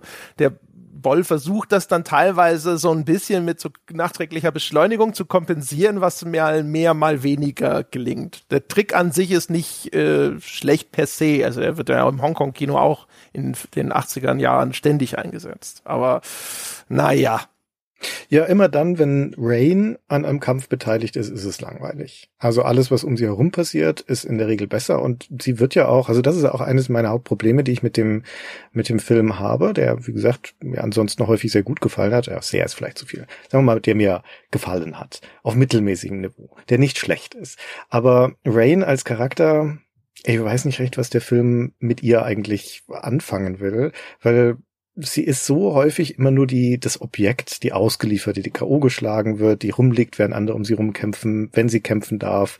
Dann, wie gesagt, immer nur gegen die, die B-Regel, gegen die weniger interessanten Leute. Und sie ist teilweise ist sie richtig inkompetent. Also in dieser Szene, wo Katharin abtaucht in diesen unterirdischen Pool, um dort nach dem dritten Artefakt zu suchen, dem dritten Talisman, da springt sie hinterher, Rain, taucht hinterher und geht dann in ein Handgemenge und wird dann halt von Katharin, die natürlich einen Dolch mitgenommen hatte, einfach abgestochen. Und dann saß ich auch davor und dachte, bist, bist du scheiße, Rain, was sollte, was soll denn das jetzt? Na, warum machst du das? Und wie Christoph vorhin schon gesagt hat, sie ist ja auch in, im Endkampf ist sie für die Hälfte des Kampfes angebunden, bis sie dann endlich mal befreit wird. Und sie darf ja auch nur am Schluss gegen Tegan kämpfen, aber seine ganzen wichtigen Handlanger, die ganzen starken, vorher aufgebauten Leute wie der Dummerstier, die darf, dagegen die darf sie natürlich nicht kämpfen. Ja, das müssen dann schon schön der Wladimir und der Sebastian machen. Die darf nur ja, gegen Kreise alte Leute kämpfen, die irgendwie sich gerade so noch auf dem Bein halten können. Also Ben es ist der Obervampir, also Lord. Also erstens ist es ja für sowas, wo es um so Abenteurergruppen geht, eigentlich eine ganz normale Sache, dass hinterher jede von unseren Figuren muss einen Gegner zugeteilt bekommen, damit jeder seinen Anteil an dem Sieg hat, der errungen wird. Das ist jetzt nicht so ungewöhnlich und nicht per se despektierlich Rain gegenüber, weil sie hat schon der klassischerweise, ne, der männliche Anführer einer solchen Gruppe kämpft dann auch. Der kriegt den Oberhäuptling und der, die Frau würde normalerweise einem anderen weiblichen Henchmen zugeteilt werden. So einfach so, wenn wir wenn wir so Actionfilm-Klischees durchdeklinieren würden. Das Problem ist hier, glaube ich, nur, dass der Obervampir und Ben Kingsley halt nicht so viel hermacht wie irgendein junger athletischer Schauspieler, der jetzt irgendwie den Dummerstier oder sowas verkörpert. Ja, also Ben Kingsley ja, ich verstehe, was du meinst. Die gelangweilste äh, Performance in der Geschichte Hollywoods. Äh, ich glaube, ist auch kein, der sitzt ja auch nur auf seinem Stuhl rum. Selbst wenn ihm irgendwie so hübsche, äh, minderjährige äh, Mädchen zum äh, Auffressen zugeführt werden, sitzt er da unfassbar gelangweilt. Äh, und das alles aber. Dafür steht er immerhin auf. Er ja, gut, um immerhin. Ja. Sehr höflich.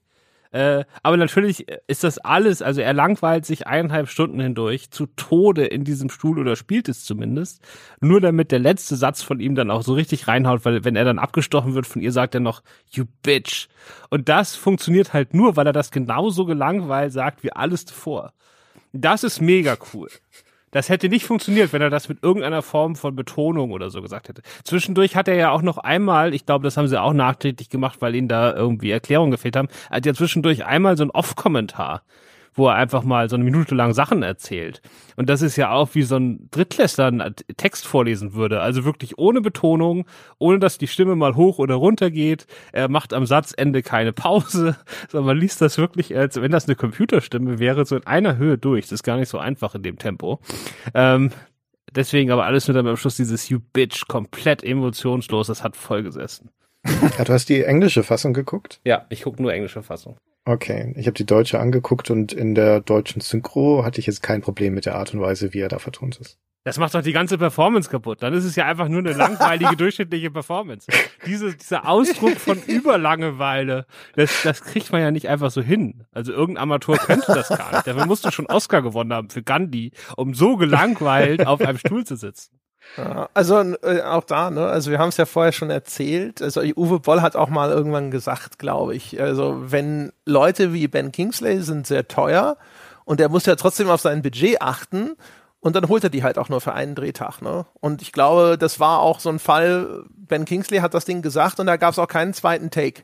Weiter, weiter, weiter und äh, morgen früh sitzt du schon wieder im Flugzeug, mein Freund er bewegt sich ja auch aus diesem Schloss nie raus. Also eigentlich bewegt er sich aus dem Thronsaal nie raus. Er bewegt sich kaum aus seinem Thron heraus, wie Christoph gesagt hat. Also das kann gut sein, dass das alles an genau an einem Tag an genau, genau dem gleichen Ort gedreht wurde. Die, die Hälfte seiner Screentime ist, ist die aktuelle äh, Audienz mir von Dumas hier, der im Bericht erstattet. genau. ja. Was sagt er denn zur Leistung von Christiana Loken? Hm, ja. Naja. Das ist so wechselhaft manchmal. Also ich finde, manchmal geht's.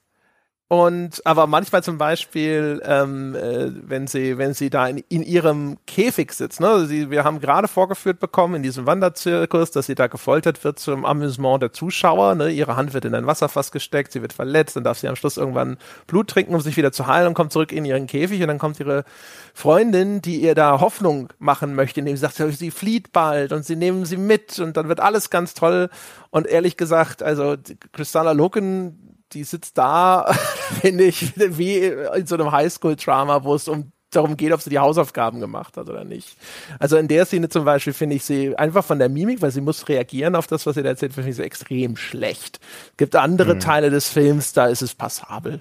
Man muss ja auch wissen, wo sie herkam. Ne? Also es war ja kurz vorher Terminator 3 und also sie war ja vor Model und dann wurde sie dafür entdeckt und in Terminator 3 ist sie ja quasi so ein ich weiß gar nicht, ob es überhaupt spricht, aber so ein, so ein, so ein Terminator, das ist ja wirklich reines Objekt.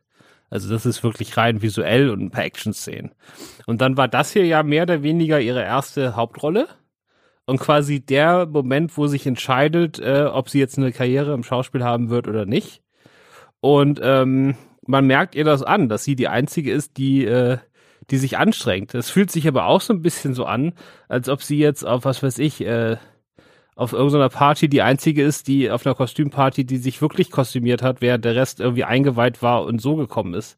Weil hier alle wissen, wir sind nur hier, um die Paychecks abzusahen. Wir haben alle keinen Bock auf diesen Film. Wir wissen alle, dass das am Ende eh Dreck wird. Wir wollen hier nur so schnell es geht wieder weg. Und sie ist mittendrin die einzige, die irgendwie glaubt, nee, wir machen hier was Geiles und ich will hier meine Karriere aufbauen und gibt sich richtig Mühe, was ihre Performance von allem äh, am traurigsten macht.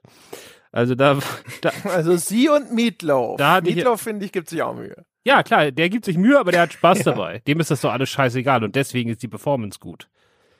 Äh, das ist einfach so ein, der macht einfach sein eigenes Ding. Der ist eh jenseits von Gut und Böse, genau wie Udo Kier.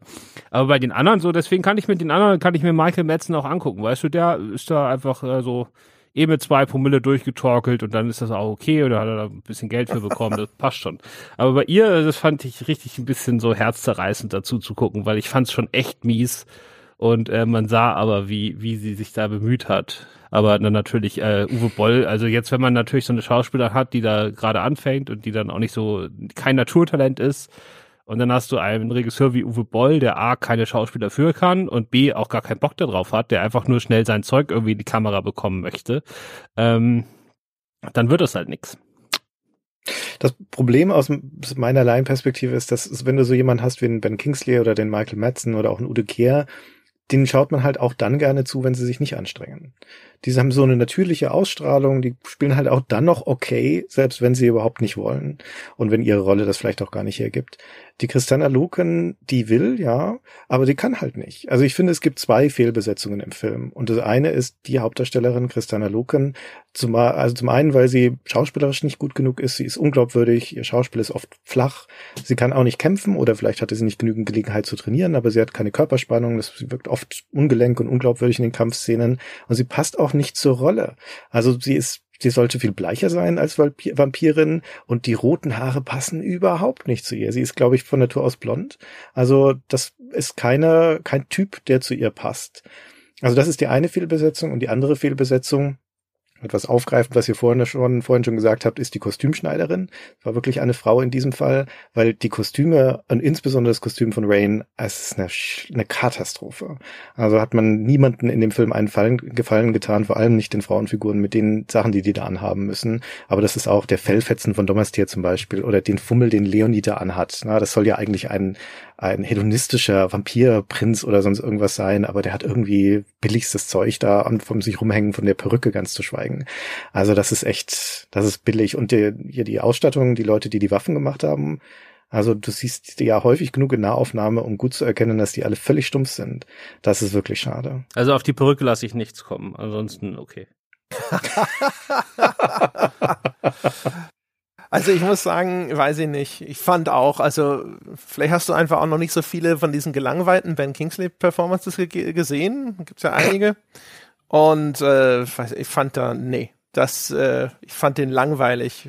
Michael Madsen ging noch, weil ich auch das Gefühl hatte, die Rolle ist vielleicht sogar so ein bisschen in diese Richtung angelegt. Ähm, aber, also, weiß ich nicht, ich fand die Ben Kingsley-Szenen hatten also überhaupt nichts von dem, was den sonst auszeichnet. Hab's aber auch auf Englisch gesehen. Vielleicht ist da, weiß ich nicht, manchmal holt ja die äh, deutsche Synchro bei sowas noch was raus.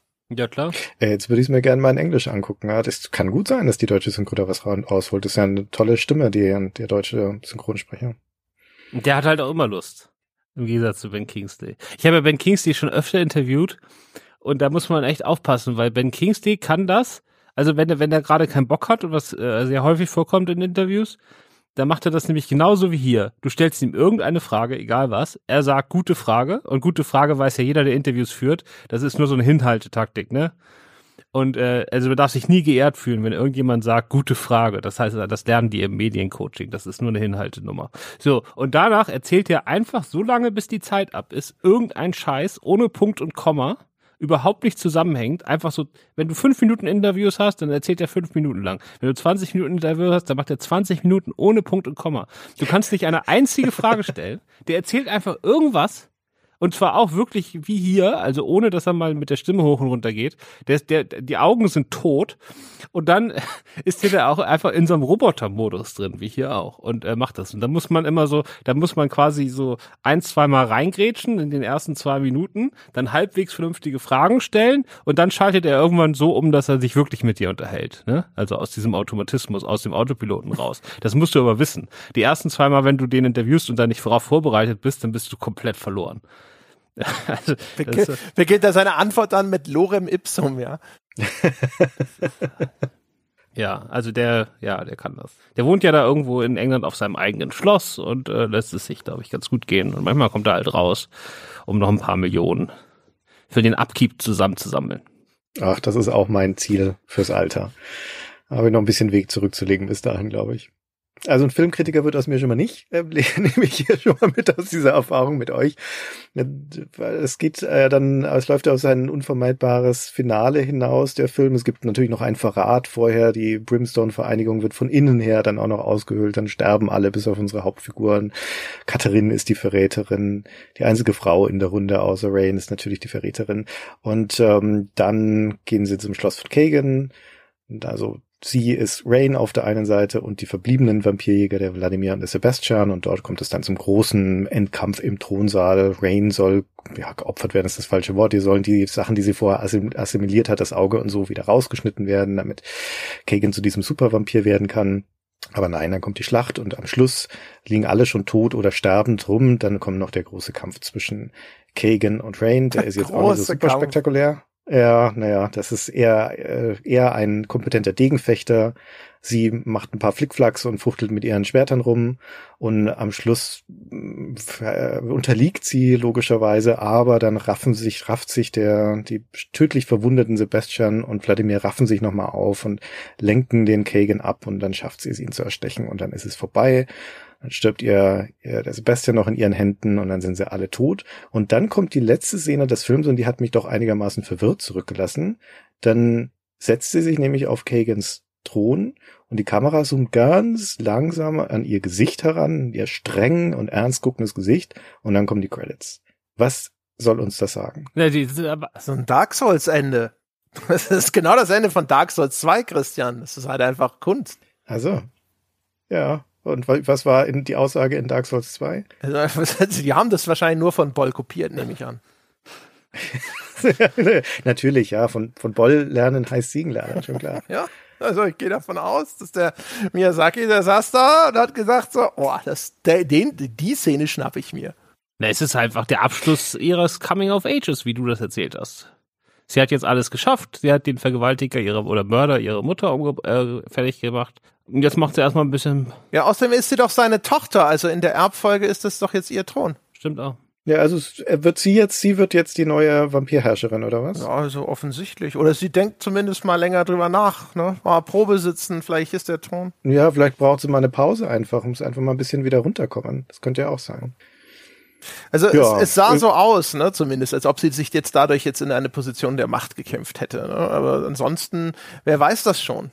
Also Das ist ja, das Geile ist ja vor allem, du hast dann ja offensichtlich nicht diesen äh, Director's Cut geschaut, bei dem der Film damit nämlich nee. nicht endet, sondern nochmal Retrospekt, eine Retrospektive von Gore-Szenen auf einmal abfeuert. Offensichtlich so alles, was noch an Verschnittmaterial von Bluteffekten da war, wird dort als ob Rain noch darüber nachsinniert, ja, wo überall Leute abgeschlachtet wurden, wird das nochmal eingespielt. So, ich, ich war vermutlich auch nur, weil Uwe Boll irgendwie, keine Ahnung, nochmal unrated draufschreiben wollte für die DVD-Neuveröffentlichung. Ja, ich habe das gelesen, dass das äh, da drin ist. Ich habe es nicht gesehen. Ich hatte nicht die, die äh, Director's Cut Fassung und habe mich auch da schon gefragt, was das soll. Ist das eine Retro-Perspektive tatsächlich? Also Dinge, die wir schon gesehen haben, oder sind das Sachen, die in ihrer Zukunft liegen? Nee, das sind Dinge, die wir schon gesehen haben. Relativ eindeutig Szenen aus dem Kloster. Also halt teilweise erweitert, äh, läng länger drauf gehalten, während da auf Leute eingehackt wird und solche Geschichten. Stand das in, in Ittendors Vertrag, dass eine bestimmte Minutenanzahl von Gore da drin sein muss oder so? Naja, der, der Ittenbach hat da bestimmt alles reingepumpt, so, äh, im wahrsten Sinne des Wortes, was ging. Und sie mussten, weiß ich gar nicht, ob sie überhaupt was rausnehmen mussten für den US-Release. Da müssen sie ja immer aufpassen, dass sie eben beim R-Rating hängen bleiben, aber nicht darüber geraten. Aber ich würde in dem Falle eher den umgekehrten Fall vermuten. Ich vermute, der Uwe Boll, der Geschäftsmann, der er ist, und alles andere ist ihm auch egal, hat einfach alles noch an Gore-Szenen zusammengekratzt, die er finden konnte, hat aber keinen Weg gefunden oder die Mühe gescheut, die dann auch noch an der passenden Stelle sinnvoll in diesen Film wieder einzufügen, um damit eine längere Schnittfassung zu erstellen, sondern hat sie einfach als Collage hinten dran geballert. um nochmal eine fette Uncut-Version rauszuhauen der war so durch mit dem Film. Ja, mehr Aufwand war ihm das nicht wert. Gut möglich. Das war dem halt auch wirklich, glaube ich, alles äh, scheißegal. So wie ihm ja auch sonst. Also ne, die Art und Weise, wie er das Zeug produziert, ist ja schon. Es geht ja los schon bei, wer die Rolle spielt, scheißegal. Hauptsache, er hat einen großen Namen. Wenn der gerade einen freien Terminkalender hat, dann spielt er den. Ne? Ben Kingsley ist zu teuer für drei Tage, obwohl die man für diese Rolle brauchen würde. Scheißegal, dann macht das halt in einem Tag. Und dann nehmen wir halt alles, auch wenn er beim Erstochen werden im Endkampf guckt, aber, als ob er kotzen muss. Genau, wenn Ben Kingsley nur nächste Woche Zeit hat, aber wir haben leider noch kein fertiges Drehbuch, dann nehmen wir halt das halbfertig. Prioritäten. Wobei ich auf der anderen Seite sagen muss, das hat, da hatten wir in irgendeiner Folge auch schon mal lange Gespräche drüber, dass ich diese Art des Geschäftemacher-Kinos ja äh, durchaus schätze. Aber nicht hier. Na, dann können wir ja noch uns glücklich schätzen, dass ein halbwegs anschaubarer Film dabei rausgekommen ja. ist. Bei so einem Maß an Pragmatismus. Wir müssen mal jetzt langsam ja. zu Sternewertungen kommen. Wer jetzt will ich doch wissen, zu ja. was für einem Quatsch sich Christian da jetzt wirklich hinreißen lässt. Ich bin gespannt, was du damals gegeben hast. Ich schätze es mal, wird, äh, du wirst wieder die gleiche Wertung geben wie damals, oder? Nein, ich gebe ja einen halben, ich muss ja jetzt einen halben Stern mehr geben, weil du vorhin mir die eine Ah. Szene noch erklärt hast. Ja, wow, da habe ich ja schon Großes geleistet. Sehr gut. Uwe Boll wird dankbar sein. Boah, der hat aber noch danach noch weitere Sachen erklärt. Vielleicht musst du vielleicht sogar einen ganzen Stern drauflegen. Nee, die haben mich nicht so überzeugt. Das mit der, Na gut. das mit der, das mit der, mit der äh, Sexszene war schon Christian Sternstunde, muss man schon, muss man schon so sagen jetzt in diesem Podcast. Das, das nehme ich gerne mit und gehe damit stolz aus diesem Podcast raus. Mehr war nicht zu erreichen Ja. für mich. Sehr gut. Ja, wer will anfangen? Ich habe damals einen halben gegeben, jetzt kriegt er einen ganzen. Fertig. Oh. Auf wie weit geht die Skala nochmal? Bis? Von 0,5 bis 5. Okay. Ja, das ist ja bitter. Mit halben Stern. Null Sterne gibt's nicht. Aus technischen Gründen. Andere gibt auch nicht mehr, oder? Ja, also so, solange Christian überlegt, ich sag's einfach auch mal, ne? also ich gebe dann halt wie üblich den, ich wie üblich ziehe ich mich auf einen Stern zurück, weil ich glaube, andere unter anderem von Boll waren noch schlechter und es muss zumindest den äh, der, der Form halber ein kleiner Abstand dazwischen gelegt werden. Ja, also das muss man sagen. Ich weiß nicht, was wir gegeben haben. Vielleicht erzähle ich jetzt totalen Quatsch und nachher kommt raus, dass ich da zwei Sterne gegeben habe. Aber aus dem Gedächtnis ist Alone in the Dark schlechter als Blood Rain. Ja, habe ich auch das Gefühl, weil er halt noch langweiliger war. Ich bin auch immer noch der, der Meinung, dass abgesehen von den wenigen lustigen Szenen, Postal der war, wo ich mich am meisten angeödet gefühlt habe, weil der halt einfach auch noch so lang war. Blood Rain hatte halbwegs Tempo. Das war nur so frustrierend, weil du ständig dachtest, hä, was, wieso ist die denn, ah, ja. Plus natürlich dann noch, auch noch, und dann habe ich auch noch Sachen nicht verstanden, weil ich unaufmerksam war. Was ja auch noch peinlich ist, ist noch schlimmer, alles ganz furchtbar. Sehe das auch nicht als meinen Fehler. Da mache ich auch den Film für verantwortlich. Das wäre mir nicht passiert, wenn er nicht so langweilig gewesen wäre. Ja. Okay, jetzt kommt Christian und sagt uns, was wirklich abgeht. Also ich bemerke, ich bin in meiner Mission gescheitert. Weder hat euch der Film so richtig abgefuckt noch begeistert. Er hat euch vermutlich einfach nur gelangweilt über weite Strecken. Das ist natürlich sehr schade. Weite, Stre weite Strecken ist ein Euphemismus. Okay. Also meine unsere Maßstäbe sind offensichtlich andere, weil ich fand den Film auf keinen Fall gut, ich fand ihn aber auch nicht mies. Ich fand ihn keinen Trash-Film, ich fand, dass der durchaus ansehbar ist und dass er mh, ord teilweise ordentliche schauspielerische Leistungen hat. Hier überarbeitet sich niemand, ne, das ist klar, aber es ist auch nicht dilettantisch, das ist hier kein Schultheater. Ähm, die Sets waren okay, ich fand die Kampfszenen völlig in Ordnung, der hat stellenweise Tempo, der hat seine Längen zwischendurch, aber er überstrapaziert das nicht. Er will jetzt auch nicht super viel zerebraler sein, als er das sein kann. Also er ist immer noch ein bisschen überambitioniert, aber im Endeffekt ist das jetzt, wenn man den Kopf so ein bisschen runterdreht, ist es durchaus ansehbares Mittelmaß. Und dementsprechend würde ich auch sagen, meine, also zwei Sterne kriegt er von Boah, mir. Christian, was wäre für dich denn ein Ein-Sterne-Film? Was wäre für mich ein Ein-Sterne-Film? Das ist jetzt, das äh, hast du mich jetzt auf dem falschen Fuß erwischt. Was? Hast du jemals einen Film gesehen, von dem du dachtest, dass er ist wirklich schlecht? Ja, bestimmt, aber ähm, ich vergesse das dann auch gleich immer gleich wieder. Das heißt, ich habe jetzt keinen Film tatsächlich parat. Vielleicht, wenn ich noch ein bisschen nachdenke, aber wo ich sagte, es gibt einen Film, da müsst ihr mir helfen, wie der hieß, aber einen Film, da bin ich aus dem Kino rausgegangen, weil ich ihn so unsäglich fand, nach ungefähr einer Stunde oder sowas. Und das war dieser Vampirfilm mit Johnny Depp, wo der so ein Ah, ich weiß, welchen war. Das ist so eine Ja. Verfilmung von so einer, das ist übrigens die Verfilmung einer, also Nachmittags-Seifenoper, so GZSZ am Nachmittag. Ah, du meinst Dark Shadows, ne? Ja, Kann das sein? genau. Ja, ich weiß, weiß noch nicht mal, wie er hieß, aber das war so belanglos und so, so langweilig. Den fand ich, also da, damals, wie gesagt, ich fand ihn so scheiße, dass ich ihn nicht mal zu Ende gucken konnte. Das wäre für mich ein Ein-Sterne-Film oder vielleicht sogar noch weniger. Okay, also du, äh, die Aussage von Christian jetzt nach diesem Podcast ist, Uwe Boll größer als Tim Burton. Und Also war ein Tim Burton-Film. Ich bin eh kein riesiger Fan von Tim Burton. Ich würde das so nicht sagen. Diese Worte lasse ich mir nicht in den Mund legen.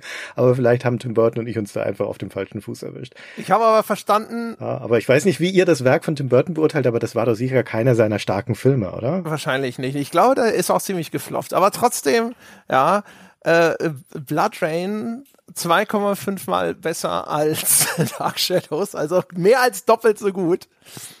Da weiß ich nicht, da werden aber Tränen äh, rollen im Hause Burton dann. Tja, das ist letztendlich ist es ja subjektiv und wie gesagt, es äh, ich hab da ich habe den den besseren Blick darauf, weil ihr ja ständig solche Filme guckt, ein viel, viel breiteres Maß an Vergleichsfilmen habt und vor allem auch ähnlichen Filmen habt. Und für mich war das jetzt so ein originäres Ereignis, mal wieder so einen alten Film anzugucken. Und ich hatte mir ganz, ganz Schlimmes erwartet, weil ich noch wusste, dass ich ihn damals scheiße fand, Blood Rain. Und war vielleicht deswegen auch überrascht, um festzustellen, ach, so schlimm ist er ja gar nicht. Aber das ist doch super jetzt. Wenn wir jetzt echt einen Blood Rain-Fan unter uns hier haben, ähm, dann müssen wir so in zwei Jahren nochmal zusammenkommen und dann Teil zwei und drei besprechen. Sehr gut. Jetzt habe ich aber auch noch eine, eine Metafrage an Christoph, weil ich mich das schon vor der Beschäftigung hier jetzt mit dieser Aufgabe gestellt, äh, gefragt habe, die ihr mir ja quasi gestellt habt, nämlich einen Film zu gucken, darüber zu sprechen. Wie gehst du als Kritiker denn eigentlich an so einen Film ran? Schaust du den einfach stringent durch und, und lässt ihn auf dich wirken und äh, reflektierst das hinterher?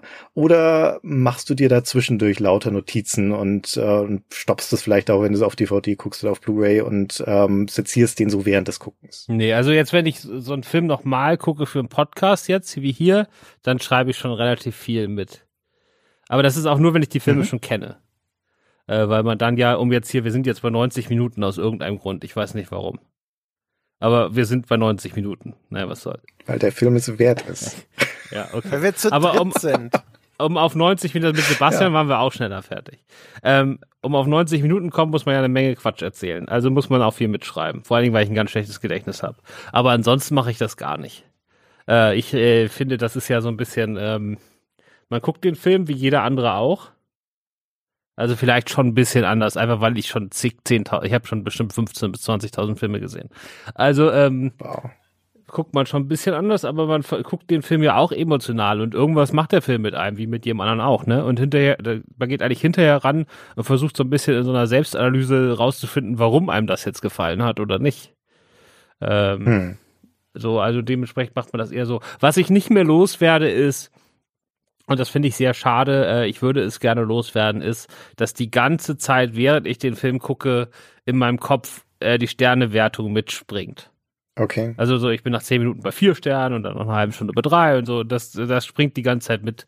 Und das ist eine Sache, das würde ich gerne ausschalten und dann quasi erst nach dem Film darüber nachdenken. Hm. Ähm, weil das stört ja nur. Das hat ja mit dem Film in dem Moment nichts zu tun, ne? Ich würde, äh, ja würde mich da lieber über Dinge im Film nachdenken, als jetzt die ganze Zeit irgendwie über Sternewertung nachzudenken. Ähm, ja, ich würde auch gerne, dass äh, Filmkritik wieder dahin zurückkommt, dass es keine Sternewertung mehr gibt, aber das wird auf Filmstarts nicht passieren. Ähm, das ist einfach, äh, es hat sich so etabliert und ganz realistisch, ein Großteil der Leute liest ja die Texte gar nicht, ne? Die gucken dann nur auf die Sternewertung, lesen vielleicht noch das Fazit. Und finde ich auch hm. okay. Hm. Kann ja jeder machen, wie er will.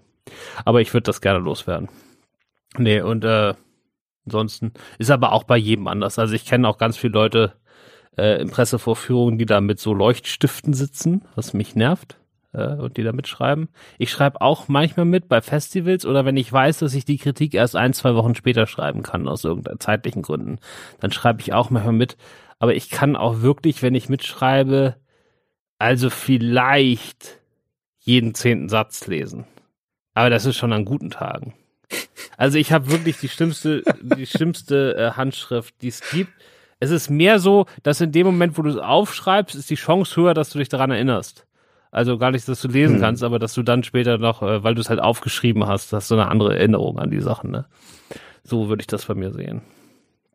Ja. Okay, spannend. Danke für die Erklärung. Gerne, gerne. Ja, wollen wir jetzt zu dem Teil kommen, wo wir uns alle über den Tee loben? Weil eigentlich äh, Wolltest du nicht noch irgendetwas loswerden über die Hörerschaft von Christians Podcast? Ja, aber das ist ja Teil davon, deswegen wollte ich das sagen. Weil ich meine ja, die Stay Forever Hörer kennen ja alle André. Und die, äh, die Support-Hörer kennen ja alle Christian. Alle, alle so, wissen wir nicht, aber. Dann ist das natürlich, die Support-Hörer kennen auch alle mich. Und die Stay Forever-Hörer haben mich jetzt alle gehört und finden mich super. Deswegen kommen die eh zur Leinwandliebe alle. Ne? Mhm. Also Leinwandliebe. Müssen wir dich gar nicht mehr loben, willst du das sagen? Genau, weil ihr, könnt ihr nachher trotzdem noch machen, aber ich brauche jetzt halt länger für, für Christian loben. Weil ich muss ja jetzt, äh, also ihn loben und seine, seine Zuhörer, äh, ich kriege das nicht in den Kopf, ne? Ich kriege das nicht in den Kopf. Also aber vorne. Weil Christian hat ja hier Stay Forever und ich habe am Anfang immer die normalen Folgen gehört, wo die über alte Computerspiele reden, die ich alle nicht kenne und die mich alle nicht interessieren und ich fand trotzdem die Podcasts interessant. Also habe ich das immer weitergehört. Das war ja schon mal gut. Aber dann, für mich als einer der größten Fans von Who Done It, unter der Sonne habt ihr dann ja dieses äh, Stay Forever spielt angefangen, was quasi Let's Plays sind, aber in Tonform. Also ihr erzählt einfach nur, was ihr gespielt habt. Und gleich die erste mhm. Staffel war ja äh, Krimi. Ich glaube, das waren genau, nur Bloodline. vier Fo Bloodline waren nur vier Folgen in so einem Haus und Mord und dann rennt man da Text Adventure. So, das habe ich ja, erstmal, genau. das habe ich äh, geliebt. So. Und das ist das ab dann, also ich bin dann wirklich immer, äh, ihr habt ja leider nicht so wie andere Podcasts, wie zum Beispiel The Pod oder Filmstarts, die das beide viel besser machen, habt ihr ja nicht dieses, dass ein Podcast zu einer bestimmten Uhrzeit rauskommt. Sondern man sitzt dann da mhm. jeden Freitag und aktualisiert alle zwei Sekunden seinen, seinen Podcatcher, wenn man mitten in der Staffel ist, bis endlich diese Folge kommt. Ich bin irgendwann von irgendwann habt ihr irgendwann mitten in irgendeiner Staffel von diesen Krimis habt ihr dann irgendwie äh, war eine Folge kaputt bei Patreon oder andersrum oh. oder bei Steady. Ihr seid ja bei beiden. Und dann mhm. habe ich an dem Abend ein Abo beim anderen abgeschlossen, weil man mit dem Feed schon an die Folge rankam. wow. Okay, das ist Leidenschaft. So, das, deswegen muss man das gar nicht. Und dann, also erstmal muss man das hören, wenn man irgendwie auf Krimi steht und also das ist erstmal sau spannend, ne? Also zumindest viele Staffeln. Die meisten eigentlich sogar. Also auch spannend. Jetzt gerade gab es auch eine Dative-Staffel, war auch super. So, aber Sehr dann gut. haben nämlich die Stay Forever-Hörer, äh, haben nämlich, äh, ihr macht ja immer andauernd so Umfragen, wo ihr dann fragt. Und dann wurde ja abgestimmt, mhm. was die Staffelreihenfolge ist. Also welche Staffeln von Stay Forever spielt, sind die guten und welches waren die, die nicht so gut waren. Und da hat Discworld mhm. gewonnen, ne? Richtig. So, das war für, da, für ein Comedy-Adventure war das wirklich eine super Staffel. Das Spiel hat sich da auch angeboten, aber ihr habt das auch super erzählt. Das war mega unterhaltsam. Aber ihr beiden, ne, Gunnar und du, ihr habt ja die sieben besten Podcast-Folgen gemacht. Und jetzt muss ich, also bitte Leinwand, liebe äh, Manager, mal kurz weghören, ne? sonst kriege ich Ärger von meinen eigenen Leuten. Aber ihr habt ja die sieben besten Podcast-Folgen gemacht, die jemals in der Geschichte vom Podcast, äh, André auch weghören, äh, die jemals in der Geschichte vom Podcast gemacht wurden, ja. Die habe ich ungefähr ich glaube, 50 Mal gehört. Und das ist bei euch irgendwie auf Platz drei oder vier gelandet, ja. Obwohl das quasi vergesst alle Krimi-Romane von Agatha Christie oder so, ne? Maupiti Island ist einfach hm. der absolute mega Oberhammer. Also von euch. Wer sich das nicht anhört, hat echt den Schuss nicht mehr gehört. Also wer irgendwie auf Krimis steht, ja, das ist sowas von genial. Also ihr wart auch mega genial, dass ihr da überhaupt durchgekommen seid. Ich hätte da 100 Jahre gebraucht, weil das ist so ein mega, mega hartes Spiel, wo nichts Sinn macht und die ganze Lenkung merkwürdig ist und man muss sich da richtig durchquälen. Aber dafür, dass es alles so schrecklich ist, ist die Story an sich genial und wie er das wirklich so, jeder kleinste Schritt ist so ein Riesenkampf, aber wenn der dann kommt, das ist einfach alles. Also ich weiß nicht, wie das damals für euch war, aber beim Zuhören war das einfach nur ah, fantastisch. Ach, Dankeschön. Das ist, das geht runter wie Öl. Ich habe auch nur sehr gute Erinnerungen an Maupiti Island. Ja, aber eure, eure Zuhörer wissen nicht, das ist wie Perlen vor Säue werfen, ne? Wenn die das nicht mal merken, was sie da hören, dann kann ich dir auch nicht mehr helfen. Also der dritte Platz im Ranking ist, ja, das ist nicht so schlecht, würde ich sagen. Ich hatte jetzt Schlimmeres erwartet, was du über unsere Zuhörer zu sagen hast, aber das nehme ich, das nehme ich noch gerne mit. Ähm, die gute Nachricht ist übrigens, äh, dass das, wie du schon gesagt hast, normalerweise ist es das ein Bezahlformat, also gehört zu den Podcasts, die wir hinter der Bezahlschranke anbieten. Aber just diese Staffel haben wir letztes Jahr als Mega-Cut, als einen Zusammenschnitt kostenlos veröffentlicht. Also das kann man über unsere Webseite einfach so anhören, wenn man mal gucken möchte, wovon der Christoph da spricht. Ja, sind nur sieben oder acht Stunden oder so. Oder neun? Ja, genau, acht, acht Stunden, glaube ich. Ja. Ja. Kann man am Stück machen. Einfach mal so am Sonntag ein bisschen spazieren gehen. Wenn man angefangen hat, kann man eh nicht mehr aufhören. Ne? Also muss man, sollte man schon Zeit haben. Oder sonst sagt man halt zwischendurch Sachen ab. Ist auch egal. Aber lohnt sich, ja. Ist, ist vielleicht rübergekommen, dass ich der Meinung bin, dass sich das lohnt. Ich glaube, das ist rübergekommen. Sehr gut. Dann richte ich jetzt mal schnell meine Worte an die von dir gerade geschmähte Stay Forever Community und sage, trotz allem, was der Christoph jetzt hier gesagt hat über euch, ähm, würde ich trotzdem sehr dieses Format hier empfehlen. Ne? Dass wenn wer von euch den Filmpodcast bei The Pod und bei filmstarts.de noch nicht gehört hat, beiden, auf beiden Plattformen kann man den hören. Leinwandliebe. Also man hat ja, glaube ich, schon am Anfang gemerkt. Du musst Leinwandliebe. Leinwandliebe ist doch euer Podcast-Format, oder? Ja, aber da ist ja auch dieser auch. Ist das nicht? Mit einsortiert. Da ist er auch mit dabei. Okay, da ist er einfach im Feed mit dabei. Gut, dann Entschuldigung. Bei The Pod müsst ihr ganz viel Geld bezahlen und bei uns gibt's den zwei Wochen später umsonst. Ach guck, das wusste ich auch noch nicht. Sehr gut. Also dann, ähm, ich sage das jetzt ganz neutral, es gibt es auf beiden Plattformen im Podcast und alle unsere Zuhörer wissen, was sie bei den Kollegen von The Pod bekommen. Also, dass, äh, dass da ein hervorragendes Programm angeboten wird, offen und hinter der Paywall, das, das habe ich schon zigtausendmal gesagt und bekräftige ich es auch jetzt nochmal. Ähm, aber gerade also dieses Podcast-Format von euch beiden, gerade auch wenn ich nicht dabei bin, es ist einfach eine schöne Chemie, die ihr habt.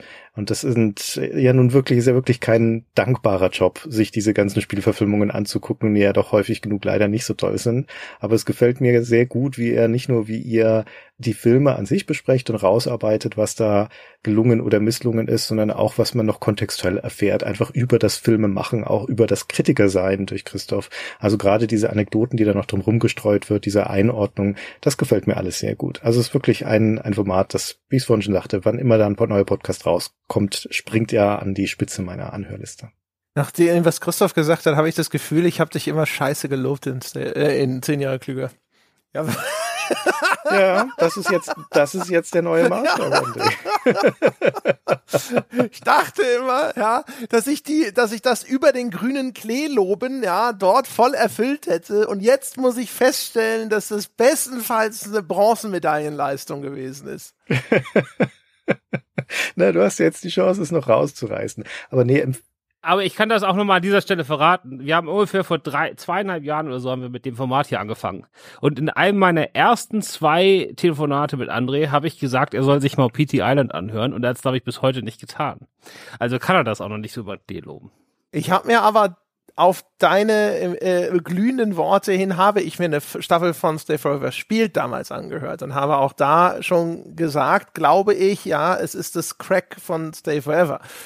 Und deswegen muss man ja auch aufpassen. Okay. Ja, man muss seine Grenzen kennen. Der Christoph kann das so wegkonsumieren, der ist da hinten in Berlin, der kennt das. Das ist für den ein Dienstagabend, aber hier in München. Äh, Bei euch gibt's nur Cokes. Bei uns Oder? gibt's nur Weißwurst und Brezen. Das sonst und für alles andere lebenslänglich. In P1 gibt's auch Cokes.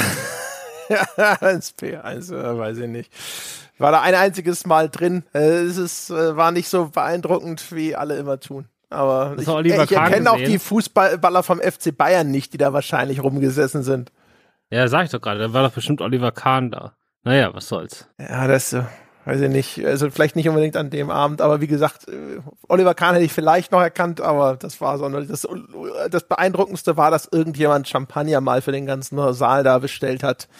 Da habe ich mir auch gedacht, so meine Güte einmal so viel zu viel Geld haben. Das wäre schon gut. So, hm. aber wir hören jetzt auch auf, weil Christian kann ja immer erst abends ab 10, was übrigens mit Abstand das späteste ist, wie wir jemals gebostet Podcast haben. Und ich sitze jetzt hier gerade, es ist jetzt irgendwie 10 Minuten vor 12 und ich sitze immer noch im Büro, Nacht. Äh, deswegen. Ja, dann schicken wir dich jetzt nach Hause, ja, Christoph. Dankeschön. Das passt.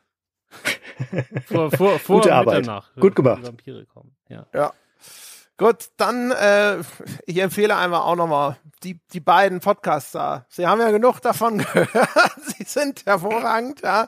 Wenn irgendjemand tatsächlich zuhören sollte, der weder den einen, also Leinwandliebe, noch den anderen, Stay Forever, noch nicht hört, ja, der davon noch nicht weiß und der nicht ahnt, was er da verpasst. Jetzt wurde es ja nochmal aufgefrischt im Gedächtnis und jetzt ist Zeit, Handlung, ja. Nicht einfach nur drüber nachdenken. Aktion, meine Damen und Herren, betrachten Sie das als Call to Action. Das war's mit dem Filmpodcast zu Blood Rain. Ich danke allen beteiligten Fraktionen fürs Zuhören und bis zum nächsten Mal. Macht's Ciao. gut. Ciao.